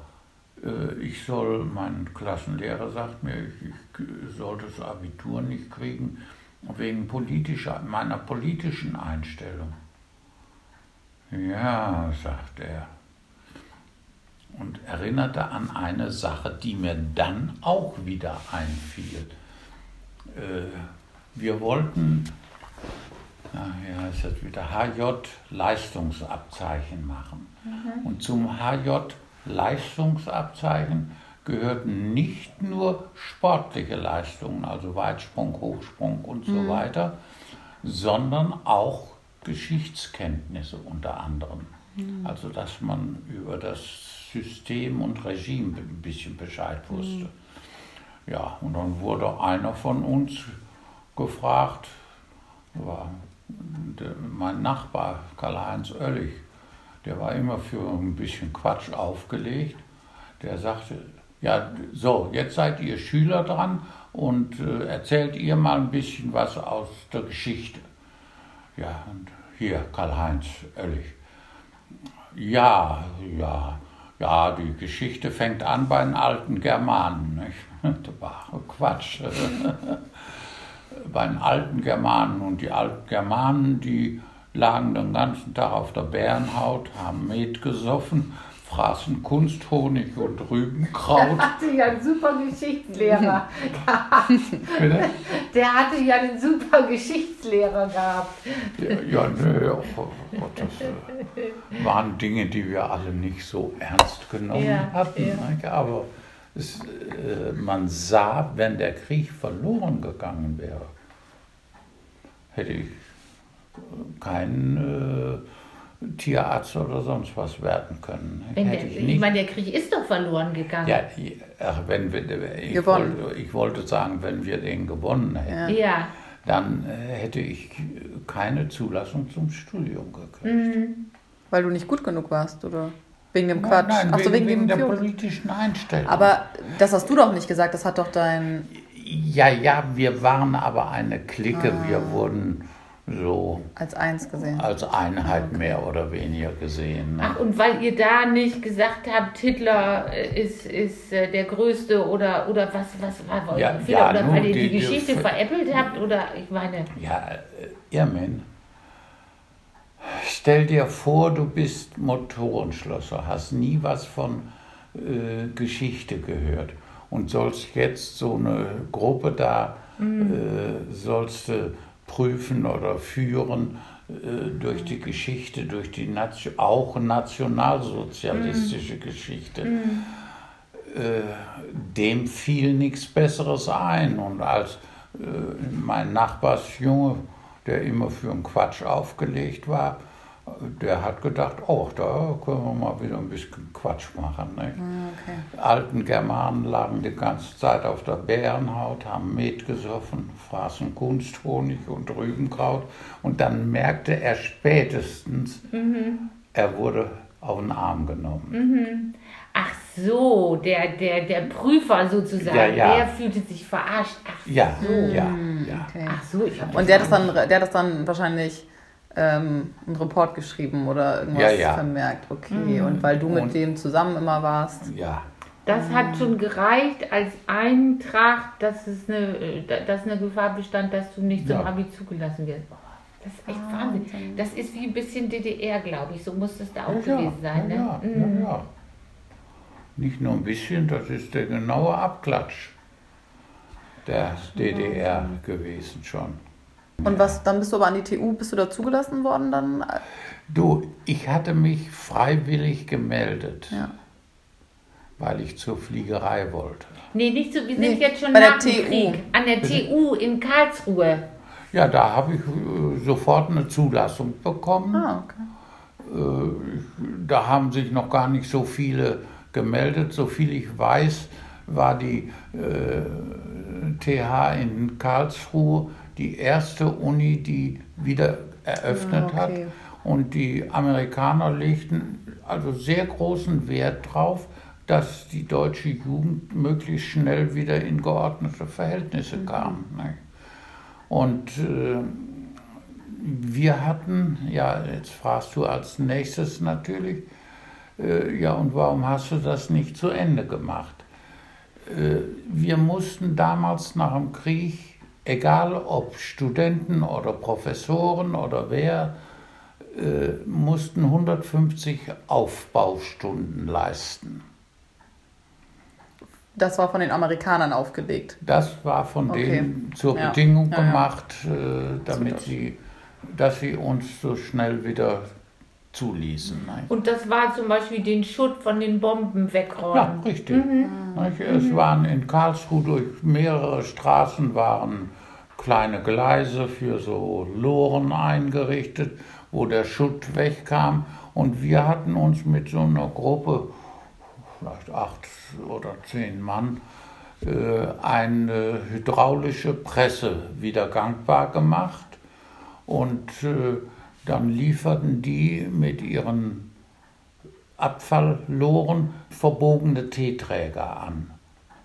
Also wo, wo Häuser mitgebaut waren, Ja, ja, die durch die, die Bomben. im, im, Ah, durch die okay. Bomben äh, verbogen und, oder ausgeglüht waren und dadurch verbogen waren und und. Und äh, ja, die konnten wir wunderschön gerade biegen. Nur mit welchen Biegewerten du einen Träger in eine statische Berechnung einbringen kannst, der bereits einmal durchgeglüht war und an der Stelle ein ganz anderes Biegeverhalten äh, zeigte, wie es unsere Lehrbücher angaben. Da gab es noch keine Erfahrung. Und da weiß ich, ich unterhielt mich dort mit einem der Statikprofessoren, der sagte, ja Jungs, ich weiß nicht, was ihr wollt. Werdet alles andere, bloß keine Ingenieure. Damals war außerdem äh, der Morgentauplan im Gespräch. Aus Deutschland sollte ein Agrarland werden, damit nie wieder Krieg von Deutschland ausgehen kann. Hatten das die Alliierten entschieden, ne? Ja, ja. Ja, ja. Und äh, dann die ganzen Demontagen waren noch voll im Gange. Also wo im Ruhrgebiet oder sonst wo in Deutschland eine Maschine noch brauchbar war, wurde die abmontiert und ging Ah. nach. Ja, waren gerade wir im Ruhrgebiet litten sehr darunter, wurden äh, nach äh, Holland oder nach Okay, also Frankreich. von den Alliierten, damit auf gar keinen Fall wieder Gefahr, neue Waffen, irgendwas gebaut werden konnte. Nicht nur das, sondern die konnten die Maschinen noch gut gebrauchen. Ne? Und äh, naja, ich habe mir damals gedacht, na, also Hans, dann lass die Finger vom Ingenieurstudium, wenn das so eine unsichere Zukunft auf sich hat, werd was anderes. Ich wäre auch gerne, hätte ich Medizin studiert. Nur inzwischen waren schon so und so viele aus dem Krieg wieder zurückgekommen. Warst du denn, warst du ein Semester in Karlsruhe oder zwei? Wie lange hat dieser Prozess gedauert, bis du Ein, dich da ein entschieden bis hast? zwei Semester. Ne? Ich glaube, okay. im zweiten Semester habe ich da Schluss gemacht und habe beim dritten Semester in, bin ich auf Kohlenzügen rumgefahren von einer Uni zur anderen. Immer gehört erstmal, in welchem Fach besteht vielleicht noch eine Zulassungsmöglichkeit. Ja. Und als ich in München war, da hörte ich, dass die tiermedizinische Fakultät äh, im nächsten Semester neu eröffnen würde. Ach, habe ich gedacht, schreibst du in München mal deine Bewerbung in Tiermedizin. Ich hatte gute Zeugnisse, also da hätte es nicht dran gelegen, aber ja, mein Abiturzeugnis hatte einen Schnitt von 2,0. Und Wie du, ne? 2,1 hatte ich, glaube ich. Nicht ja, ganz so gut, aber Aber bitte? ich hatte, glaube ich, 2,1. Weil ich habe auch nichts gemacht fürs Abi. Ja, guck. Naja, jedenfalls in München äh, habe ich die Bewerbung in Tiermedizin äh, geschrieben, kriegte eine Zulassung und bin auf diese Art und Weise überhaupt zur Tiermedizin gelangt. Wir hatten äh, früher nicht immer einen Hund zu Hause. Und äh, und hast Bis auf du die Salamander, die du. was? bitte? Bis auf die Salamander, die du vielleicht ab und zu mal verarztet hast. genau. Und hast du denn diese ganzen Fragen, hast du die total mit dir alleine entschieden und innerlich diskutiert oder war das so üblich, das mit den Kommilitonen oder bist du zu deinen Auch Eltern man hat gefahren? auch mal mit anderen drüber gesprochen. Meine Eltern hatten da keinen großen Durchblick oder Überblick. Mhm.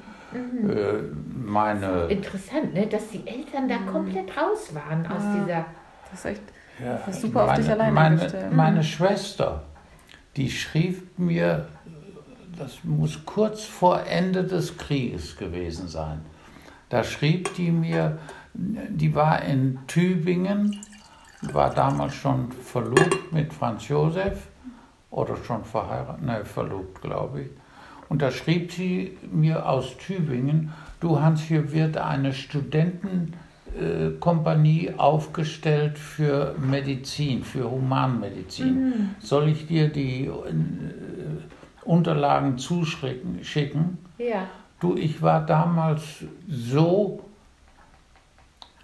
äh, von meiner Fliegerei besessen, dass ich ihr zurückschrieb, ja liebe äh, Liesel, ich finde es sehr nett, dass du an mich gedenkst, aber äh, äh, das ans Medizinstudium kann ich nach dem Krieg wieder denken. Ach, das hat die dir schon im Krieg Oh, wow. geschrieben. Im Krieg Da warst du wurde ja noch im, jünger. ja, im Krieg, direkt nach, nach im. Mhm. Im Krieg wurde in Tübingen eine Studentenkompanie aufgestellt, weil zu wenig Ärzte bestanden. Und äh, da war ich, das habe ich nicht äh, überschaut und auch, naja, gut. Aber du, du warst ja nur im Bodeneinsatz, du bist halt nie geflogen, also immer nur beim Üben, aber du bist nicht im Krieg quasi mit Bomben Nein, oder so geflogen. äh, äh, Einsätze bin ich nie geflogen. Und das wusste dein Papa schon und deswegen Das hat er dich. wusste mein Vater, Ja. sonst hätte Ja. der mich nicht in dieser Art und Weise dahin dirigiert. Ne? Und wenn du jetzt danach nach Tübingen gegangen wärst, dann wäre die Gefahr gewesen, dass du noch für den Krieg eingezogen wirst, oder? Also Nein. Nein, Nee, das da, war ja ja, Krieg, oder? Vielleicht, das, du, da kann ich keine Spekulationen aufstellen. Ach, soll man nicht einen Tisch abdecken und uns dann weiter unterhalten, Ja, oder? können Machen wir einmal hier. Kann man mal einen Tee machen? Nö. Na, jetzt kommt ja langsam die Weinphase. Ah, oh, da bin ich auch dabei. Ah, hallo. Ja, aber okay, ein Weinchen. Das war nicht schlecht. Das finde ich richtig cool. Der sehr viel diskutiert wurde nach dem Krieg. Aus Deutschland sollte ein Agrarland werden, damit nie wieder Krieg von Deutschland ausgehen kann. Und Marshall? Und der Marshallplan War das mit den weiß Aufteilungen? ich nicht mehr. Ich glaube, das war, war das nicht mit den Bitte? Besatzungen? Ich glaube, es war mit den verschiedenen Zonen, oder? Ich weiß auch nicht mehr genau. Marshallplan. Das kann. Das Wort kommt einem bekannt Ja. vor. Ja, ja, Okay, ja. das war schon auch direkt nach dem Krieg. Das hatten wir auf jeden Fall in der Schule. Aber Kann, meinst du die Guck Aufteilung der. eben, ja mein, machen. mein, ich habe auch kein Internet, das funktioniert nicht. Achso, sonst könnten wir googeln. Ja, Ja. aber jetzt kein Empfang. Aber Paps hat, glaube ich, noch sowas wie ein Lexikon. Ja, habe ich vorhin schon gesehen. Schauen wir mal an. Oh wow, sogar mit Bildern hier. L, ah ja, passt mal. Mar, Marschall. M-A-R. Madrid, Marx, März. Märzrevolution, Marx, Mar, S, ich glaube, da ist das Wort noch gar nicht drin. doch, ich glaube schon. S Ja? ist ja vor T, Bestimmt ist das Marseille, drin. Marshall, hier ist Marshall, Marshallplan. Das nach George C. Marshall benannte Europäische Wiederaufbauungsprogramm. Okay. Dann war das das mit dem, wahrscheinlich ähnlich mit dem Agrarland. Vielleicht hieß das hier Ja. einfach anders. Ja, ja. Mehr steht dazu nicht. Wie was? Ähnlich mit? Nee, da steht nur Marshallplan, das nach George C. Marshall benannte Europäische Wiederaufbauungsprogramm. Das Naja, könnte man wahrscheinlich nochmal unter wieder europäisches man unter europäisches Wiederaufbauungsprogramm schauen. Das gucken wir nochmal. Was hast du da noch? nee, das ist ein Lexikon, das vielleicht etwas jünger ist als Okay. der Herder. Marshallplan hier. Am 3.4.1948 in Kraft getretenes, von der Sowjetunion von seinen Satelliten bekämpftes Dollar-Milliardenprogramm der wirtschaftlichen USA-Hilfe an Westeuropa. European Recovery Program. Die europäische ERP-Länder wurden 1948 an der OEEC, Organization for European Economic Cooperation, zusammengefasst. Ja, das war doch dieser Überwachungsplan mit den ganzen. ich hatte das, die, die oh, da habe ich glaube ich sogar. Sowjets waren dagegen und äh, ich sage erstmal Ja. zum Wohl. Prost, Paps. Ich freue mich über Ja. euer großes Interesse. an Danke, Ja, dass du da so offen drüber redest. Ja, das ist auch klasse, Lulu, dass du das angeschoben hast. Da haben wir es hier. Bitte?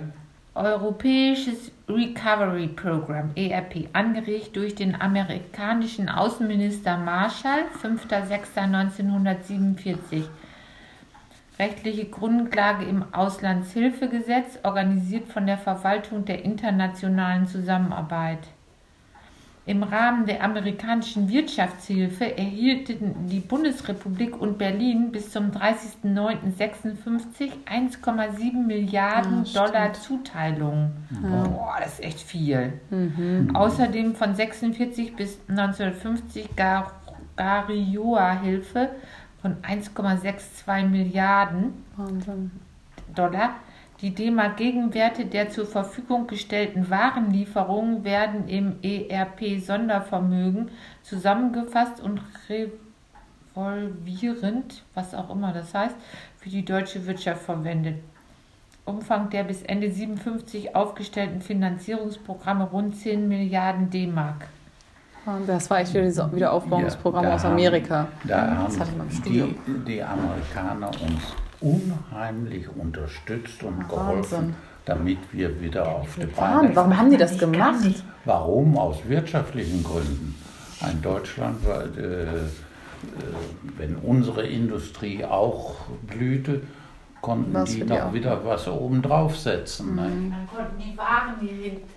Ich meine, das ist so ein bisschen so, wie wir jetzt anderen Ländern helfen, Ja. ne? wie wir jetzt ja, äh, ja, Griechenland oder ja. äh, unterstützen. Das, das macht, also das, natürlich macht das total Sinn, aber das habe ich mir nie so klar gemacht, dass Deutschland da. Ich dachte mir schon, wie, ich habe nämlich Mama im Auto schon gesagt, wie das, dass es ja Wahnsinn ist, wie du auch erzählt hast, eigentlich sollte Deutschland Agrarland werden und dass wir jetzt, 70 Jahre nach dem Krieg, eins der größten Exportländer überhaupt sind. Das ist ja Wahnsinn, ne? auch vom Maschinenbau und Waffen und hat nicht so ganz geklappt, die Idee, dass das nie wieder Waffen produziert.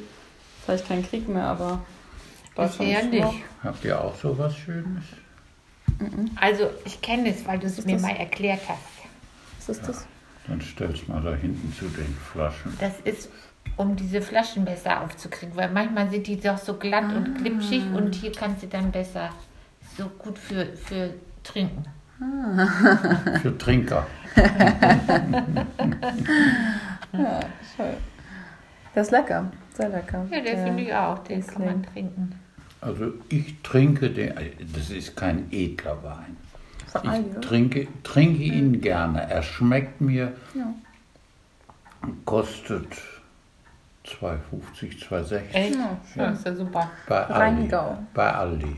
Aber nur bei Aldi im, in, im bestimmten Regal. Äh, und zwar äh, im untersten Regal ist, ist der äh, in so Sechserkartons aufgestellt. Da musst du genau wissen, was du willst. Ähm, ich habe schon sehr oft beobachtet, wie in unterschiedlichen Gaststätten, auch auf der Bettmeralp, äh, äh, äh, vom ähm, na, äh, im, im vorne, wie heißt die? Adler. Im, nee, Oder Lu Luisa. Ne, ne, Lusa. Lusa, ja. Äh, dass die, wenn du in der Gaststätte ein, ein Glas äh, Weißwein, dann haben sie aus solchen Flaschen da. Echt? Aus den Aldi-Flaschen? Bitte? Aus Aldi-Flaschen haben die da den Wein ge... N nein, es, es gibt in der Schweiz Die liefern ein, wahrscheinlich auch an andere. eine, äh, ein anderes Fabrikat, aber das ist der Fondant. Hofer. Und äh, da, den gibt es auch als billig Fondant. Und die hier sind ja auch Ich glaube, das ist sogar der. Mir hat nämlich jemand erzählt, diesen Wein, den ich so gern mag, der ähm, Auch vom aus Edeka? Portugal ist, der teure, der, der ist schon relativ teuer. Ich glaub, also weiß jetzt nicht, wie teuer, 6,50 Euro oder 12 Euro die Flasche. Ich kenne mich jetzt nicht so aus, aber ich glaube schon ein bisschen teurer. Ähm, und da hat nämlich eine geschrieben, dass es bei Aldi so einen ähnlichen Riesling gibt, der genauso gut schmeckt. Das könnte der sein. Weil der ist ja echt lecker. Und der ist auch ähnlich, vermutlich. Oh, könnte ich auch mal was kaufen. Ab und zu trinke ich ja auch ganz gerne mal inzwischen. Ja. Ja. Kann man kaum glauben, ne? Das hast du aber nicht von mir. Ah, ah, ah, ah. das ist echt nicht viel getrunken. Nee, das stimmt. Meine Kinder haben mich bisher noch nicht besoffen erlebt. Oder? Nee, ich glaube, einmal hast du was getrunken auf irgendeiner Geburtstagsfeier, aber will ich jetzt eigentlich sagen, besoffen. Ich weiß noch, Ja. Papa einmal besoffen war, aus der, wo, die, wo die Jungs alle aus der Melone der getrunken Melone haben. getrunken haben. Ne? Oh, meine Güte. Aber da seid ihr beide nicht so. Nee, Gott sei ja Dank sind wir da. Ich weiß noch, wie ich an meinem 18. Geburtstag das ganze Alkoholregal auftrinken durfte. Ja. Ja, wir hatten doch, ihr hattet doch immer in der Küche oben immer in der Ja. alten Küche noch dieses eine Regal voll mit Ja. was ihr immer geschenkt bekommen habt, schon noch vom Einzug und Ja. so. Was bestimmt da 20 Jahre oder ne, 18, war ja 18 Jahre drin stand. Oder 15.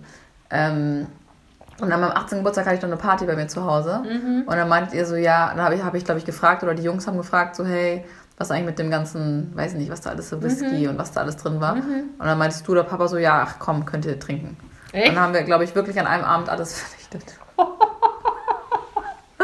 Ich weiß, das, das, da war das ich war ja eine Sommerfeier. Ja. Und da war Diane und Werner waren auch noch da. Und das war ganz schön. Wir kamen relativ kurz vorher aus dem Urlaub. Und dann haben Diane und ich hinten auf der Wiese auf so einer kleinen Bank gesessen und haben zusammen eine Flasche Kava getrunken. Und dann noch eine halbe. Und da waren wir richtig angeschickert und haben uns köstlich amüsiert. Ja. Also auch schon ein bisschen her. Wenn wir früher Kehlen hatten, dann gingen wir gerne nach dem Kegeln nochmal bei Blömer einen Absacker trinken. Nicht? Äh,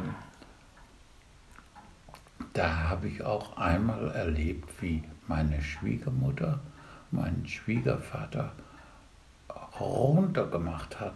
Äh, ich habe das mit äh, irgendwie so ungewollt mitbekommen. Hör mal jetzt, äh, benimm dich, jetzt kommst du hier halbtrunken vom Kegeln zurück. Was soll dein Schwiegersohn von dir denken? Und so, oh, die hat ihm eingeheizt. Sie, du, wenn äh, Oma mit ihrer Art nicht gewesen wäre, wäre Vater wahrscheinlich versagt. Unter die Räder gekommen, ne? Ja. Also das glaube ich auch. Der war nicht so richtig Der, der war zu, ne? zu weich und, und äh, zu, zu, auch von seiner Erziehung her So viel Freiheit. war, war Fra Fabrikantensohn, nicht? als Fabrikantensohn erzogen worden, äh, mit all seinen Vor- und Nachteilen dieses Begriffs. Die hatten wahrscheinlich auch Märkte oder irgendwie Haushaltshilfen bestimmt ne, am Anfang und der hat wahrscheinlich auch nicht viel machen müssen. So. Mhm, das glaube ich auch. Ja, ist nicht immer Das positiv. Verwöhnsyndrom. Was für ein Syn- Syndrom Das Verwöhnsyndrom. gibt es das Ja, in der Psychologie? also wir sagen das auch sein? Sofakartoffel, aber das ist ja noch was anderes. Das? Sofakartoffel ist, wenn die nicht so in die Aktivität kommen. Aber wenn du, wenn du Kinder zu sehr verwöhnst, dann wird nichts aus denen, weil die einfach nicht selbstständig werden. Und vor allem, wenn die wissen, dass die eh alles bekommen und gar nicht so großen Anreiz haben. Und ich glaube auch, wenn Eltern zu, zu, denen ist es so egal, ich glaube, dann ist es für Kinder, ich glaube, manchmal sind Regeln, auch wenn ihr wirklich sehr streng wart, würde ich mal sagen, ne? Das ist ein anderes Thema, aber ähm, ich glaube, manchmal ist das gar nicht so schlecht, Regeln zu haben, ne? Weil dann weiß man irgendwie auch, dass die Eltern sich dafür interessieren. Also ich habe zum Beispiel das jetzt in einer TV-Serie, die ich gerade schaue, ist auch so quasi so ein Sohn von so einer ganz, ganz reichen Familie. Und die Tochter auch. Und dann rutscht die total ab in die Drogen- und Partyszene, weil die auch zu der Mama sagt, ja, du interessierst das auch eh nicht, ob ich jetzt nach Hause komme oder nicht. Und dann irgendwann hat die Mutter zu ihr gesagt, so nein, du kommst jetzt, du bist jetzt, hast jetzt Hausarrest. Und dann war sie eher so als Tochter, ach krass, du sagst auch mal was, du interessierst du mich, dich doch für mich. So, ne? Ich glaube, manchmal ist das ja, ist jetzt eine Serie, aber ist ja schon so. Ich glaube, manchmal braucht man auch Regeln. Und wenn du immer nur alles bekommst von deinen Eltern und immer auch alle möglichen Geld und jetzt vielleicht mittlerweile auch heutzutage Kreditkarten oder ne, damals in der Fabrik äh, die Eltern halt, die alles gegeben haben oder viel gearbeitet haben und sich nicht so gekümmert haben, weißt du auch nicht so wirklich, für was du arbeiten sollst. Ne? Und was Geld vor allem ist, wie viel das wert ist sozusagen, ne? wie viel du dafür eigentlich arbeiten musst. Und, und dann hast du Oma in München kennengelernt, ne? Bei dem Tiermedizin. Ja, Ja. also dein, deine Oma. Ja. Ja. Genau. Ja. Aber wie ist die denn nach München gekommen? Die kommt doch nicht, die kommt doch von hier. Ja, ja. Sie und Marianne Nonhoff. Ah, die kenne ich noch vom Namen. Wer ist das? Die, die. Die beiden. waren Cousinen, glaube ich, ne? Ja, ja, ja. Und äh, die Eltern, sowohl deren Eltern, die stammt aus der, dem dicken Baumstamm von Laurenz auch. Ich habe versucht, den zu lesen, das ist so schwer. Wie liest Aber man das ist einen? irre, ne? Ja, aber das ist, ich habe da eine Stunde, glaube ich, vorgesessen und versucht, den. Wie nennt man das? Baum, nicht Baumstamm. Stammbaum. Stammbaum. Stammbaum. Stammbaum. Baumstamm. Das ist ja verrückt, also wie man das liest überhaupt, weil das kommt ja von jedem Zweig und jedem Menschen wieder andere und dann kommt da ein anderer Nachname und dann haben die wieder, glaube ich, geheiratet, irgendwelche Cousinen wahrscheinlich auch oder Verwandte irgendwie so halb. Also wir haben auch einen solchen Stammbaum im Keller, auch eingerahmt als unter Glas.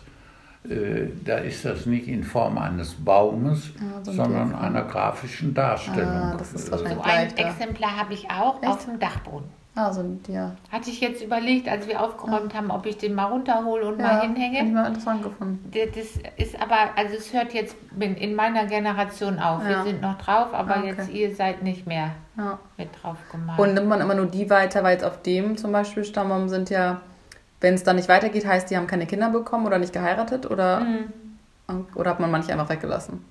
Ne, Also normalerweise musst du alle, Musst du alle Leben, alle Geborenen, auch wenn die dann Ja, gleich ja. sterben, äh, musst du die drauf, malst du die drauf. Aber deren Kinder auch? Oder wie weit geht man da Oh, ins ich Detail? weiß nicht, ob es da bestimmte Regeln gibt, Naja, das ist die Frage, wie viel Arbeit du dir Und manche sind machst. richtig alt geworden. Manche, der eine ist 90 geworden. Ja. 1700 weiß nicht, 3 bis 1700 oder 1690 bis 1770. Das ist ja schon verrückt für die ja, Zeit. Das ist schon außergewöhnlich. Und manche haben auch doppelt geheiratet, habe ich festgestellt. Ja. Wie? Naja, Ja. wenn die früher. Verstorben ist wahrscheinlich Sind die die erste eher Frau. verstorben? Zweite, ja, ja. Zweite Frau. Ach ja. Einen, der zweimal geheiratet hat. Ne? Mhm. Welches ist jetzt deine Mutter? Die oder die? Oder Frau. Oder Frau? Frau, weil ich sage wer- Frau, ja, ja. ja, ja. Mutter hat Das man ja immer nur eine in der Regel. Ja. Also meistens. Ja, das ist die Frage. Also wie ich äh, Oma kennengelernt habe, Hast du äh, das Gerät an? o Oma, äh, also Tilla. Ti- Tilla, äh, ja, Tilla und Marianne Nonnow wurden von ihren beiden Müttern nach München geschickt. Die sollten auf die Sabel-Fachschule, äh, das ist eine Kauf, kaufmännische Privatschule, ist das. Und äh, da sie aus gut behütetem Elternhaus stammten, sollte das auch in München äh, die Behütung weiter fortgeführt werden. Und sie kamen, äh, wurden untergebracht in der Franz-Josef-Straße Nummer 4. Boah, das Ach, weiß was. ich sogar noch. Hä, Franz-Josef-Straße, da habe ich gearbeitet. Nee, Franz-Josef-Straße 4, das war ein, ach, wie heißen die? Sacré-Cœur. Vom Sacré-Cœur äh, war das ein Schwesternhaus, auch für Studenten. Das Die ist ein Kloster oder Nonnen. Ja, Ja, ich glaub, ich Sacré-Cœur- hab- Sacré-Cœur ist äh, wie. Ich habe da genau gearbeitet. Mein erstes Praktikum war Franz-Josef-Straße, glaube ich. Aber vielleicht zwei Ja, oder so. kann Das sein, muss ich mal nachschauen. Interessant. Eine, Ein eine schönes, andere großes Haus äh, Fall. Einrichtung in der Franz-Josef-Straße. Jedenfalls Marianne und Tilla waren beide in der Franz-Josef-Straße 4. Und wenn wir von der Verbindung her, ich, ich war ja Verbindungsstudent, Ah. äh, wenn wir meinetwegen ein, ein Festchen feiern wollten, äh, Fasching feiern wollten oder so, dann ging einer oder zwei von uns, die zogen sich ordentlich an und stellten sich, stellten sich in der Franz-Josef-Straße Nummer 4 vor. Weil in der Verbindung nur Männer waren zu der Zeit und im Sacré-Cœur nur Frauen wohnten. Ne? Ja, nö, in Verbindung mit Frauen gibt es ganz wenig Ja, bisher. Verbindung ist, glaube ich, immer Männer. Das ist doch, hast du dann gewohnt, auch in Schwabing, oder? Wo hast du gewohnt? In der Verbindung? War das? Nein, nein, nein, nein. Ich habe nicht in unserem Verbindungshaus Ah, gewohnt, okay. sondern ich bin, bin schon viel früher nach München gekommen. Äh, Also als ich meine Zulassung hatte, Mhm. musste ich eine, ja auch eine Wohnung kriegen. Mhm. Und äh, dann habe ich mir überlegt, also in München ist der Wohnungsmarkt für Studenten leergefegt, Mhm. brauchst es gar nicht versuchen. Bin ich äh, bis Mosach rausgefahren, das war die Endstation von der äh. Straßenbahn. Und von dort musste ich noch 20 Minuten laufen oder mit dem Rad fahren. Ja, also 20 Minuten laufen, dann geriet ich in eine Stadtrandsiedlung, Hartmannshofen hieß die. Und in so einer Siedlung, da gab es damals auch einen Wohnungsverwalter, der, bei dem sich jeder melden musste, der zuziehen wollte oder nicht zuziehen wollte. Naja, bei dem habe ich mich mal vorgestellt und der führte ein paar Telefonate und sagte, ja, äh, gehen, melden Sie sich mal in der Lächelstraße Nummer 48. Die war direkt vor der Kirche da in Hartmannshofen. Und äh, dann, ja, das war, muss ich auch noch sagen, äh, Doppelhäuser mit Do Doppelhaushälften, also halbierte Häuser. Und äh, die, meine späteren Quartiersleute, die hatten einen Sohn, Pepperl hieß er. Und Pepperl hatte sich bereits aus jugoslawischer äh, Gefangenschaft gemeldet. Äh, Und Frau Wittmann, seine Mutter, rechnete damit, dass der recht bald dann entlassen würde. Und einen Studenten wird man ja eher los, als äh, wenn einer einen richtigen mhm. Mietvertrag mhm. abgeschlossen hat. Nein. Naja, ich klingelte da und meldete mich und, und dann hatten äh, Wittmann, so hieß meine Vermieterin, die bewohnten die untere Etage und das Badezimmer von der äh, Doppelhaushälfte. Und oben drüber hatten die schon ein, äh, Herr Seemann, ja, ein Ehepaar Seemann, die hatten, waren kinderlos und er war so ein bisschen Spökenkieker. Also er, Was ist das denn? Was ist das? Das weiß ich auch nicht genau. Spökenkieker ist ein westfälischer Ausdruck. Einer, der, ja, also, ich will es beschreiben, lässt sich es besser.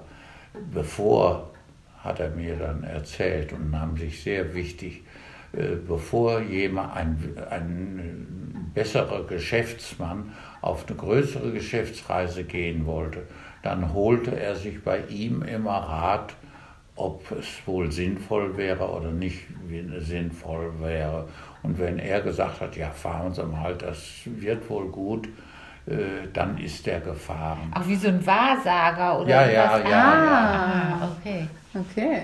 Mhm. Ja, und äh, ich musste natürlich lachen darüber, aber naja, gut, und Frau Seemann, also nicht meine spätere Wirtin, sondern diese, die Frau von dem die, Spökenkiefer. Die, die vom Seemannsgarn sozusagen, die Frau, die Frau vom Seemannsgarn. Ja, äh, die, die hätte sofort zu ihr gesagt, hat sie mir später erzählt, die hat sofort gesagt, Frau Wittmann, den nehmen Sie nicht, das ist ein Preis.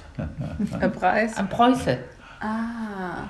Ein Hochdeutscher. Ja. Ein Hochdeutscher. Aha. Die Bayern. Ja, die sind ein bisschen special. Übrigens, mit so einem Spökenkieker kam die Frau Reuter, die später unser Haus vorne gekauft haben, kam die auch an.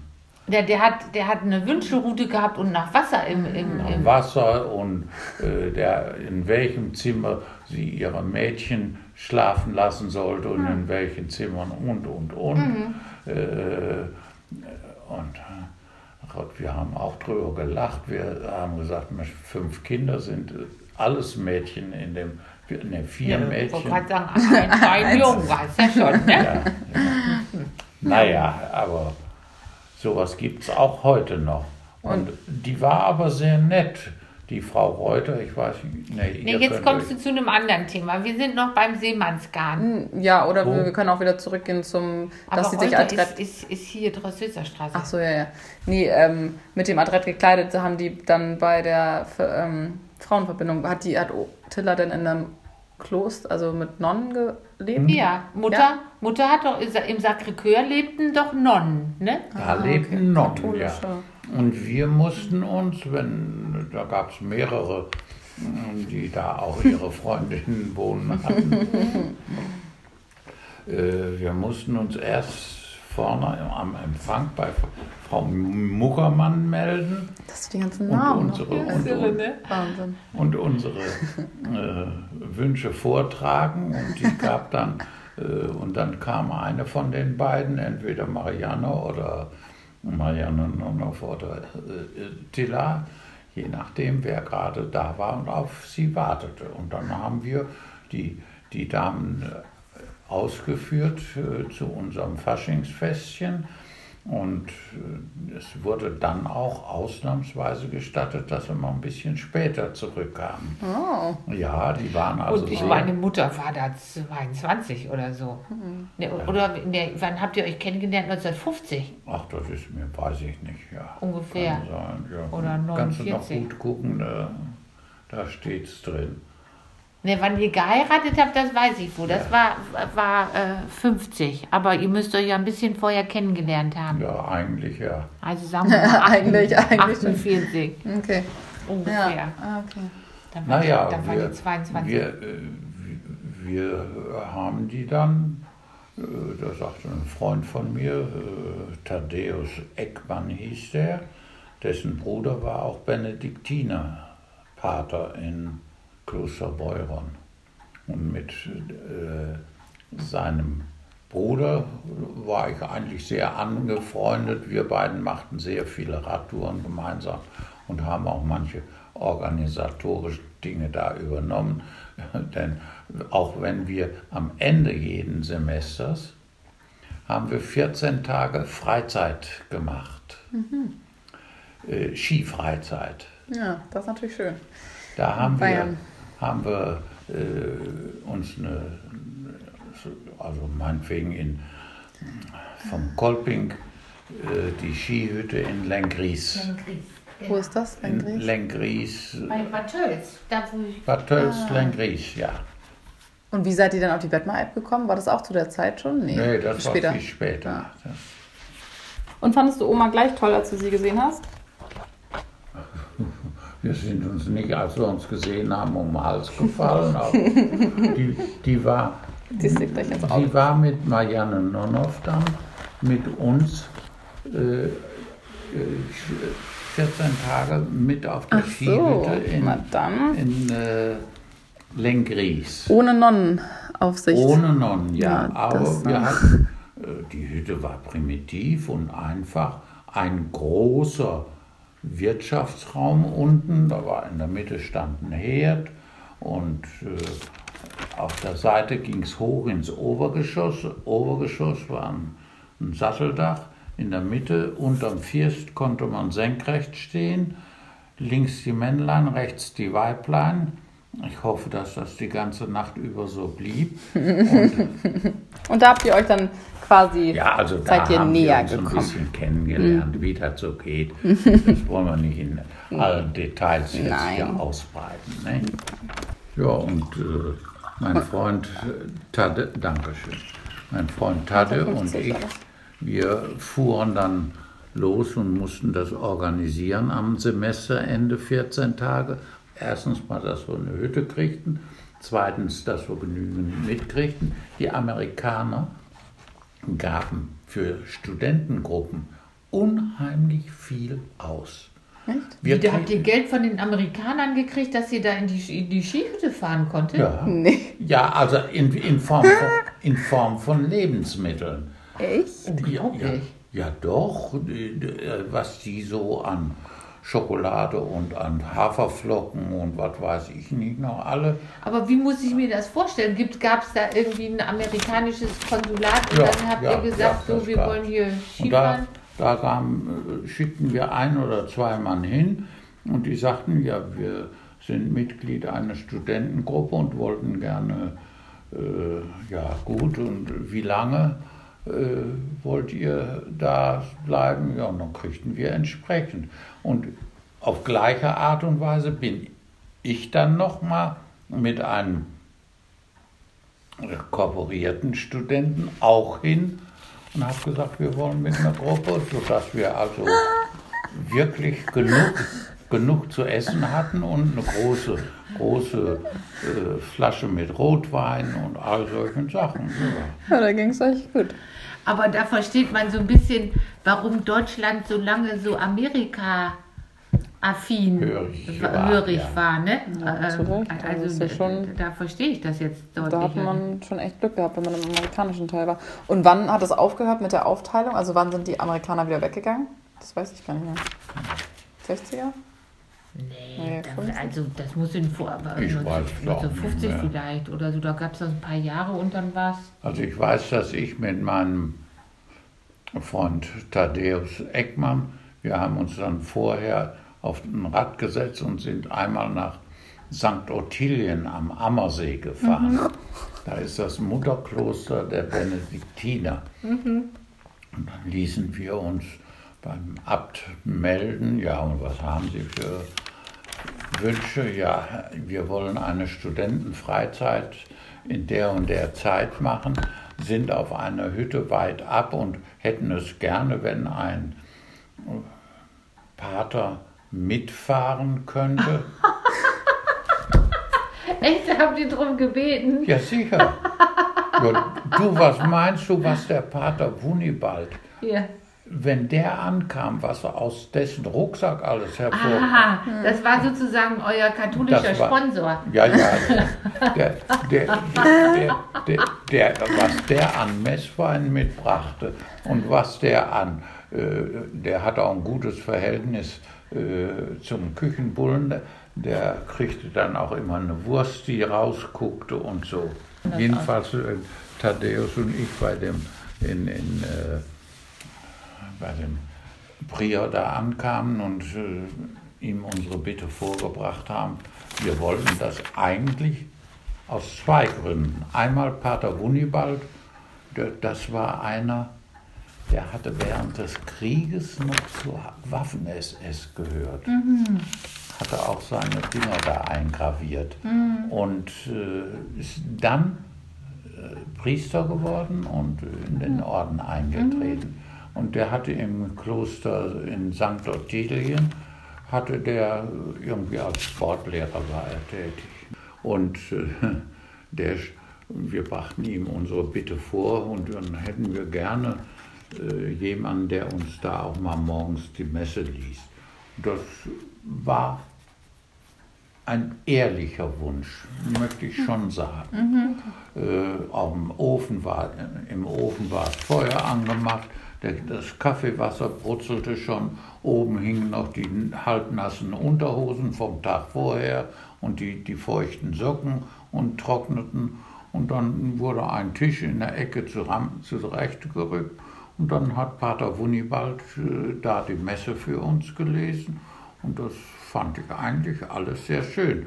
Und er, als wir dann gesagt haben, ja, wir wissen nicht wen, äh, ja, wir wissen wohl, dass Pater Wunibald schon ein oder zweimal das mitgemacht hat. Und das fanden wir schön. Dann schmunzelte er, ja, meinen Sie, der Pater Wunibald wäre ein Mönch Primärklassist? Nein, das, das meinen wir ja nicht. Es kann auch ein anderer mitfahren. Hauptsache, es kommt einer. Der einen großen Rucksack hat mit dem und Rucksack was- voll was- Würsten. voll Würsten und Wein. Die haben euch und durchschaut. Messwein. Und hast du dann dein Studium noch zu Ende gemacht, äh, Tiermedizin? Ja, Ja, komplett. ich habe, äh, ja, äh, gut, das war mehr, wenn ich ehrlich bin, mehr Bockigkeit bei mir. Äh, ich, ja, ich, ich sollte, da, da war ich auch sehr naiv und habe mich nicht vorher genügend erkundigt. Ich sollte die Firma von Hermann Jackson übernehmen. Nicht? Oder hattet ihr schon geheiratet und dann die Schwiegereltern kennengelernt? Ja, ja. Nee, geheiratet noch nicht. Noch nicht. Ach so. Nee, das kann sein, aber äh, nee, das weiß ich jetzt. Aber gut, weil er auch keinen Sohn hatte, ne? Der Oma, Er war ja gestorben. Ja, Ja. Und äh, Da gab es die Firma noch. Aber die, die Firma Jackson, die bestand darin, dass sie jemanden suchten, irgendeinen, der die Firma weiterführt und ein bisschen, bisschen hochbringt. Nicht? Und äh, das habe ich erst später bemerkt. Aber dann wurde ich auch bockig und habe gesagt, so, ich will das alles wohl ausprobieren, aber ich habe jetzt einmal gewechselt und habe einmal, Maschinenbau abgebrochen. ja, jetzt bleibe ich dabei und mache das erst zu Ende. Und dann habe ich äh, Tiermedizin im kürzesten möglichen äh, Fall fertig studiert, habe noch promoviert, habe noch ein halbes Jahr, glaube ich, musste man noch praktizieren bei einem Lehrtierarzt. Und dann bin ich erst in, den, äh, in, den, in, in die Firma meines Schwiegervaters. Und das hast du alles noch in München gemacht, die, diese, diese ja, Tiermedizinischen ja, das muss ich, muss ich ja. äh, Und war Mutter dann noch, hat die dann auch noch in München gelebt oder ist sie schon nach Rheine gezogen? Ich glaube, die ist schon in Rheine gewesen, so weiß ich nicht so genau. Okay. Und dann hast du die Firma damit aufgebaut. Und jetzt musst du noch eine Geschichte erzählen, weil ich die Willst wirklich, ja, weil ich die wirklich einen Hammer finde. Also, ähm, wo Oma wo du doch dann mal den kennengelernt hast, den Oma für Mutter ausgesucht hatte. Kennst du die Geschichte schon? die ist echt so. Ich machte später Be Besuche als Firmenvertreter dann in, dann, ja, in Das war so 50er Jahre ja, irgendwann, ja, ne? in Borken oder irgendwo Wülfing, Firma Wülfing Borken. Da hatten wir ein Angebot abgegeben und ich wollte der Sache mal nachgehen. Und da guckt mich der Einkäufer, guckt mich so an. Sie sind von der Firma Hermann Jackson oder? Ja. Und dann sagte er mir, das fand ich aber auch nicht schön von ihm, äh, ach, er wurde richtig zynisch.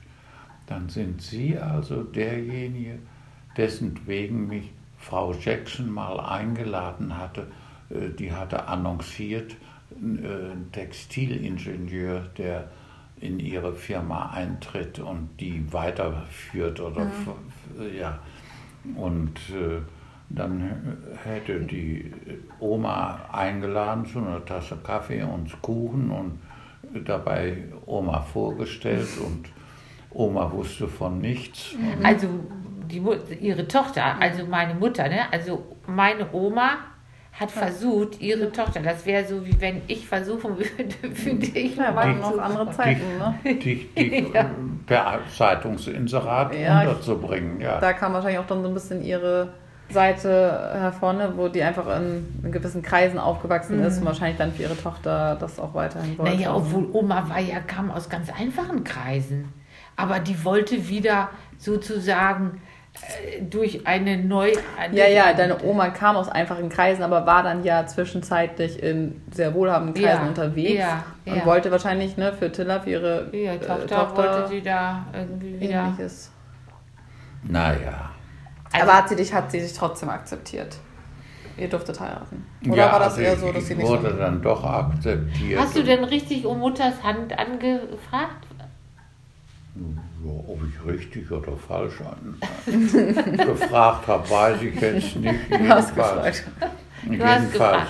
haben wir das so gemacht. Oh ja, eins, eins kann ich noch erzählen. Standen wir da drüben in der Forgenbeckstraße an der Wohnungstür. Wir hatten gerade das vierte Kind schon bekommen und ein fünftes kündigte sich an. genau. Und Oma wollte mich zur Rechenschaft dann ziehen. Also hör mal, so geht's nicht weiter. Da geht Tiller ja kaputt.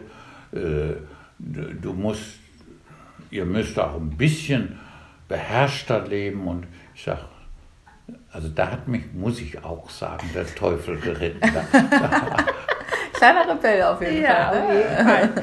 Da, da habe ich gesagt, ja, wie meinst du das denn? Erklär mir. Ach, äh, äh, ja, also Kondome war ja von der Kirche verboten und sie war noch relativ kirchentreu, denn ihr Halbbruder war Onkel Ferdinand, der Pastor aus Hembergen, ne? Von dem die Bibel da stand. Genau. Ja, ach, äh, man braucht ja auch nicht alles bis zum Ende durchzuführen. Man kann auch ohne den höchsten Segen aus. Ich sag, das musst du mir mal genauer erklären.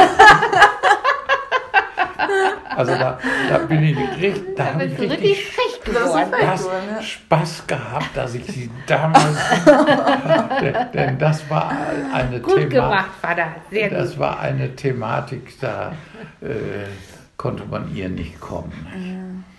Ja, Oma war schon speziell. Ja, Kannst du noch an sie erinnern? Oma, Ja, Ja. ja, ja.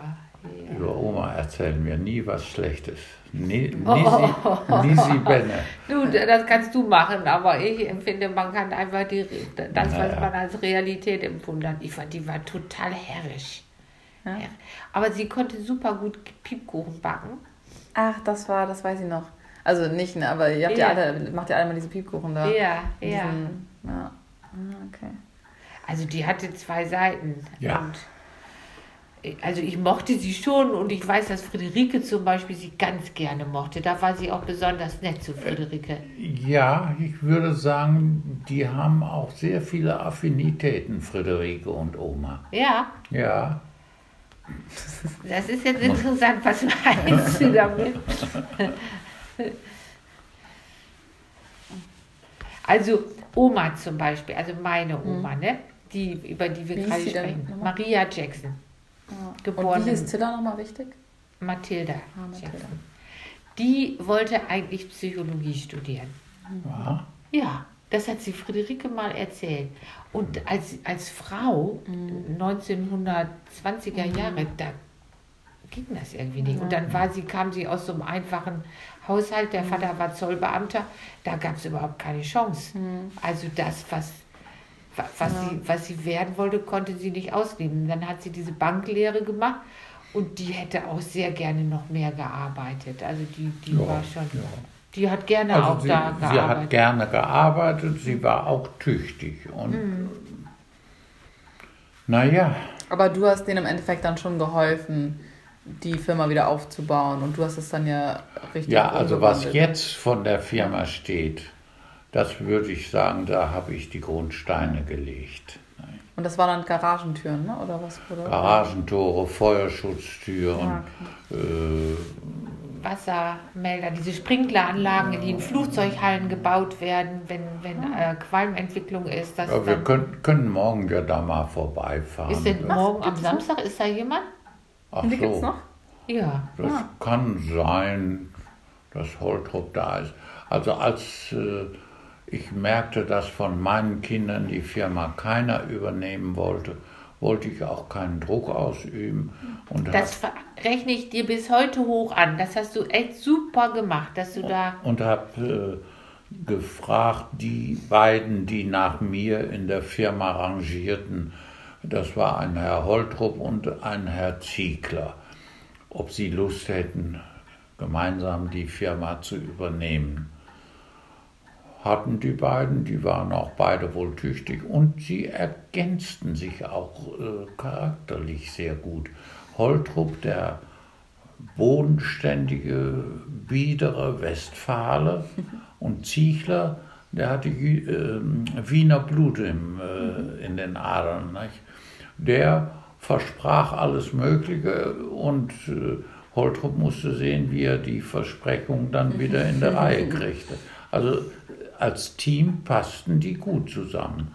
Aber äh, äh, Ziegler wollte dann, nachdem er 65 war, wollte er nicht mehr weitermachen, wollte auch in den Ruhestand gehen und äh, Holtrup sagte ja, allein kann ich's nicht mehr. Äh, aber sein Sohn, der hatte einen Master gemacht in Münster und hatte in unserem Betrieb die Daten für seine Masterarbeit äh, Analysiert. herausgeholt und, und verarbeitet. Und Holtrup sagte, wenn der mitmacht, dann will ich es auch mitmachen. Und ich muss sagen, ich bin jetzt sehr froh, dass die beiden das in der Hand haben. Vor allen Dingen höre ich auch immer wieder aus der Kundschaft, dass äh, die beiden Super. recht tüchtig wohl wären. Das ist doch auch schön, ne? Finde ich Ja, so, finde dass ich das auch. dann Ist- deine ist Arbeit jedenfalls sehr, weitergeht. sehr viel lieber, als wenn ich in der Zeitung lese, äh, ja, Konkurs angemeldet, Firma sowieso. nicht? Und Und bist du manchmal, hast du dann quasi, dann ging der Beruf ja doch wieder eher Richtung Maschinenbau und das, was du eigentlich studieren wolltest, oder? Dann hast du ja eigentlich doch noch das quasi machen können, was dich eigentlich mehr interessiert hat, ne? Weil Medizin war jetzt ja gar nicht deins. Ja, ich muss allerdings sagen, ich habe mir auch sehr viel Mühe gegeben, denn in der damaligen Zeit, nach dem Krieg, kamen sehr viele neue Gesetze raus, wurden neue Vorschriften erlassen über Feuerschutztore, Rauchmelder und so weiter. Und da habe ich manche Abend bis nachts um zwölf oder wann gesessen und mir die neuen Vorschriften mal so richtig in Ruhe zu Gemüte geführt. sodass ich, wenn ich zu einem Architekten kam und äh, beraten wollte, auch wirklich gut beraten Von konnte. gutes Wissen hattest, ne? Ja, und dann, äh, dann ging es sogar so weit, dass die von der Berufsfeuerwehr in, München, in Münster, wenn die irgendeinen Fall hatten, der so total aus der Reihe lief, dann riefen sie mal an, wann sind Sie mal wieder in Münster, kommen Sie mal vorbei, dass wir das besprechen können, wie wir das in die Baugenehmigung einbringen können.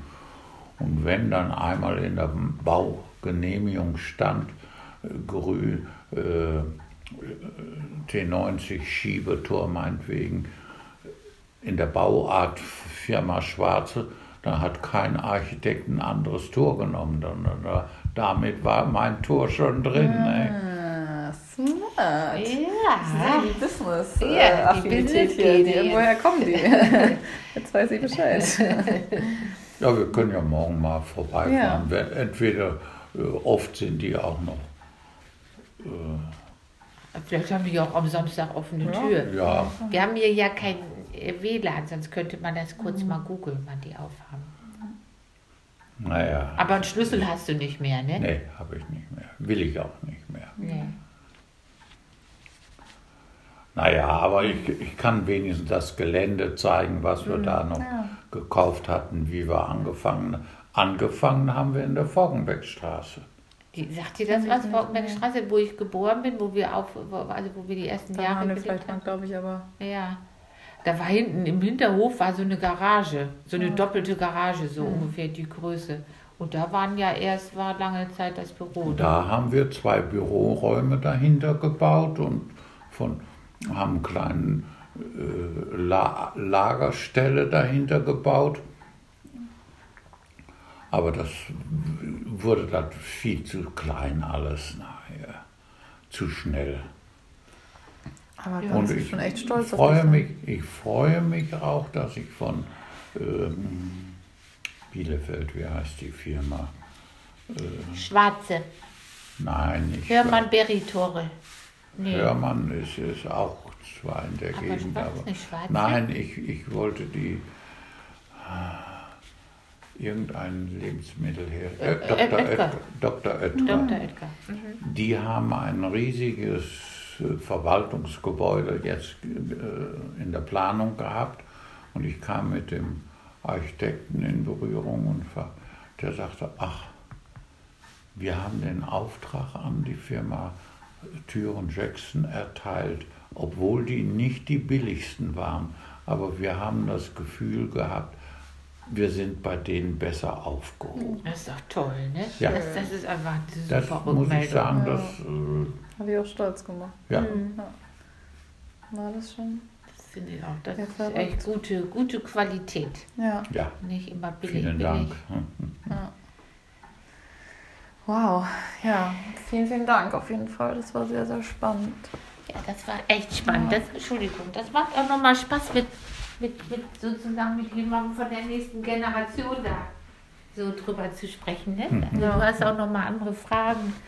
Das ist echt gut.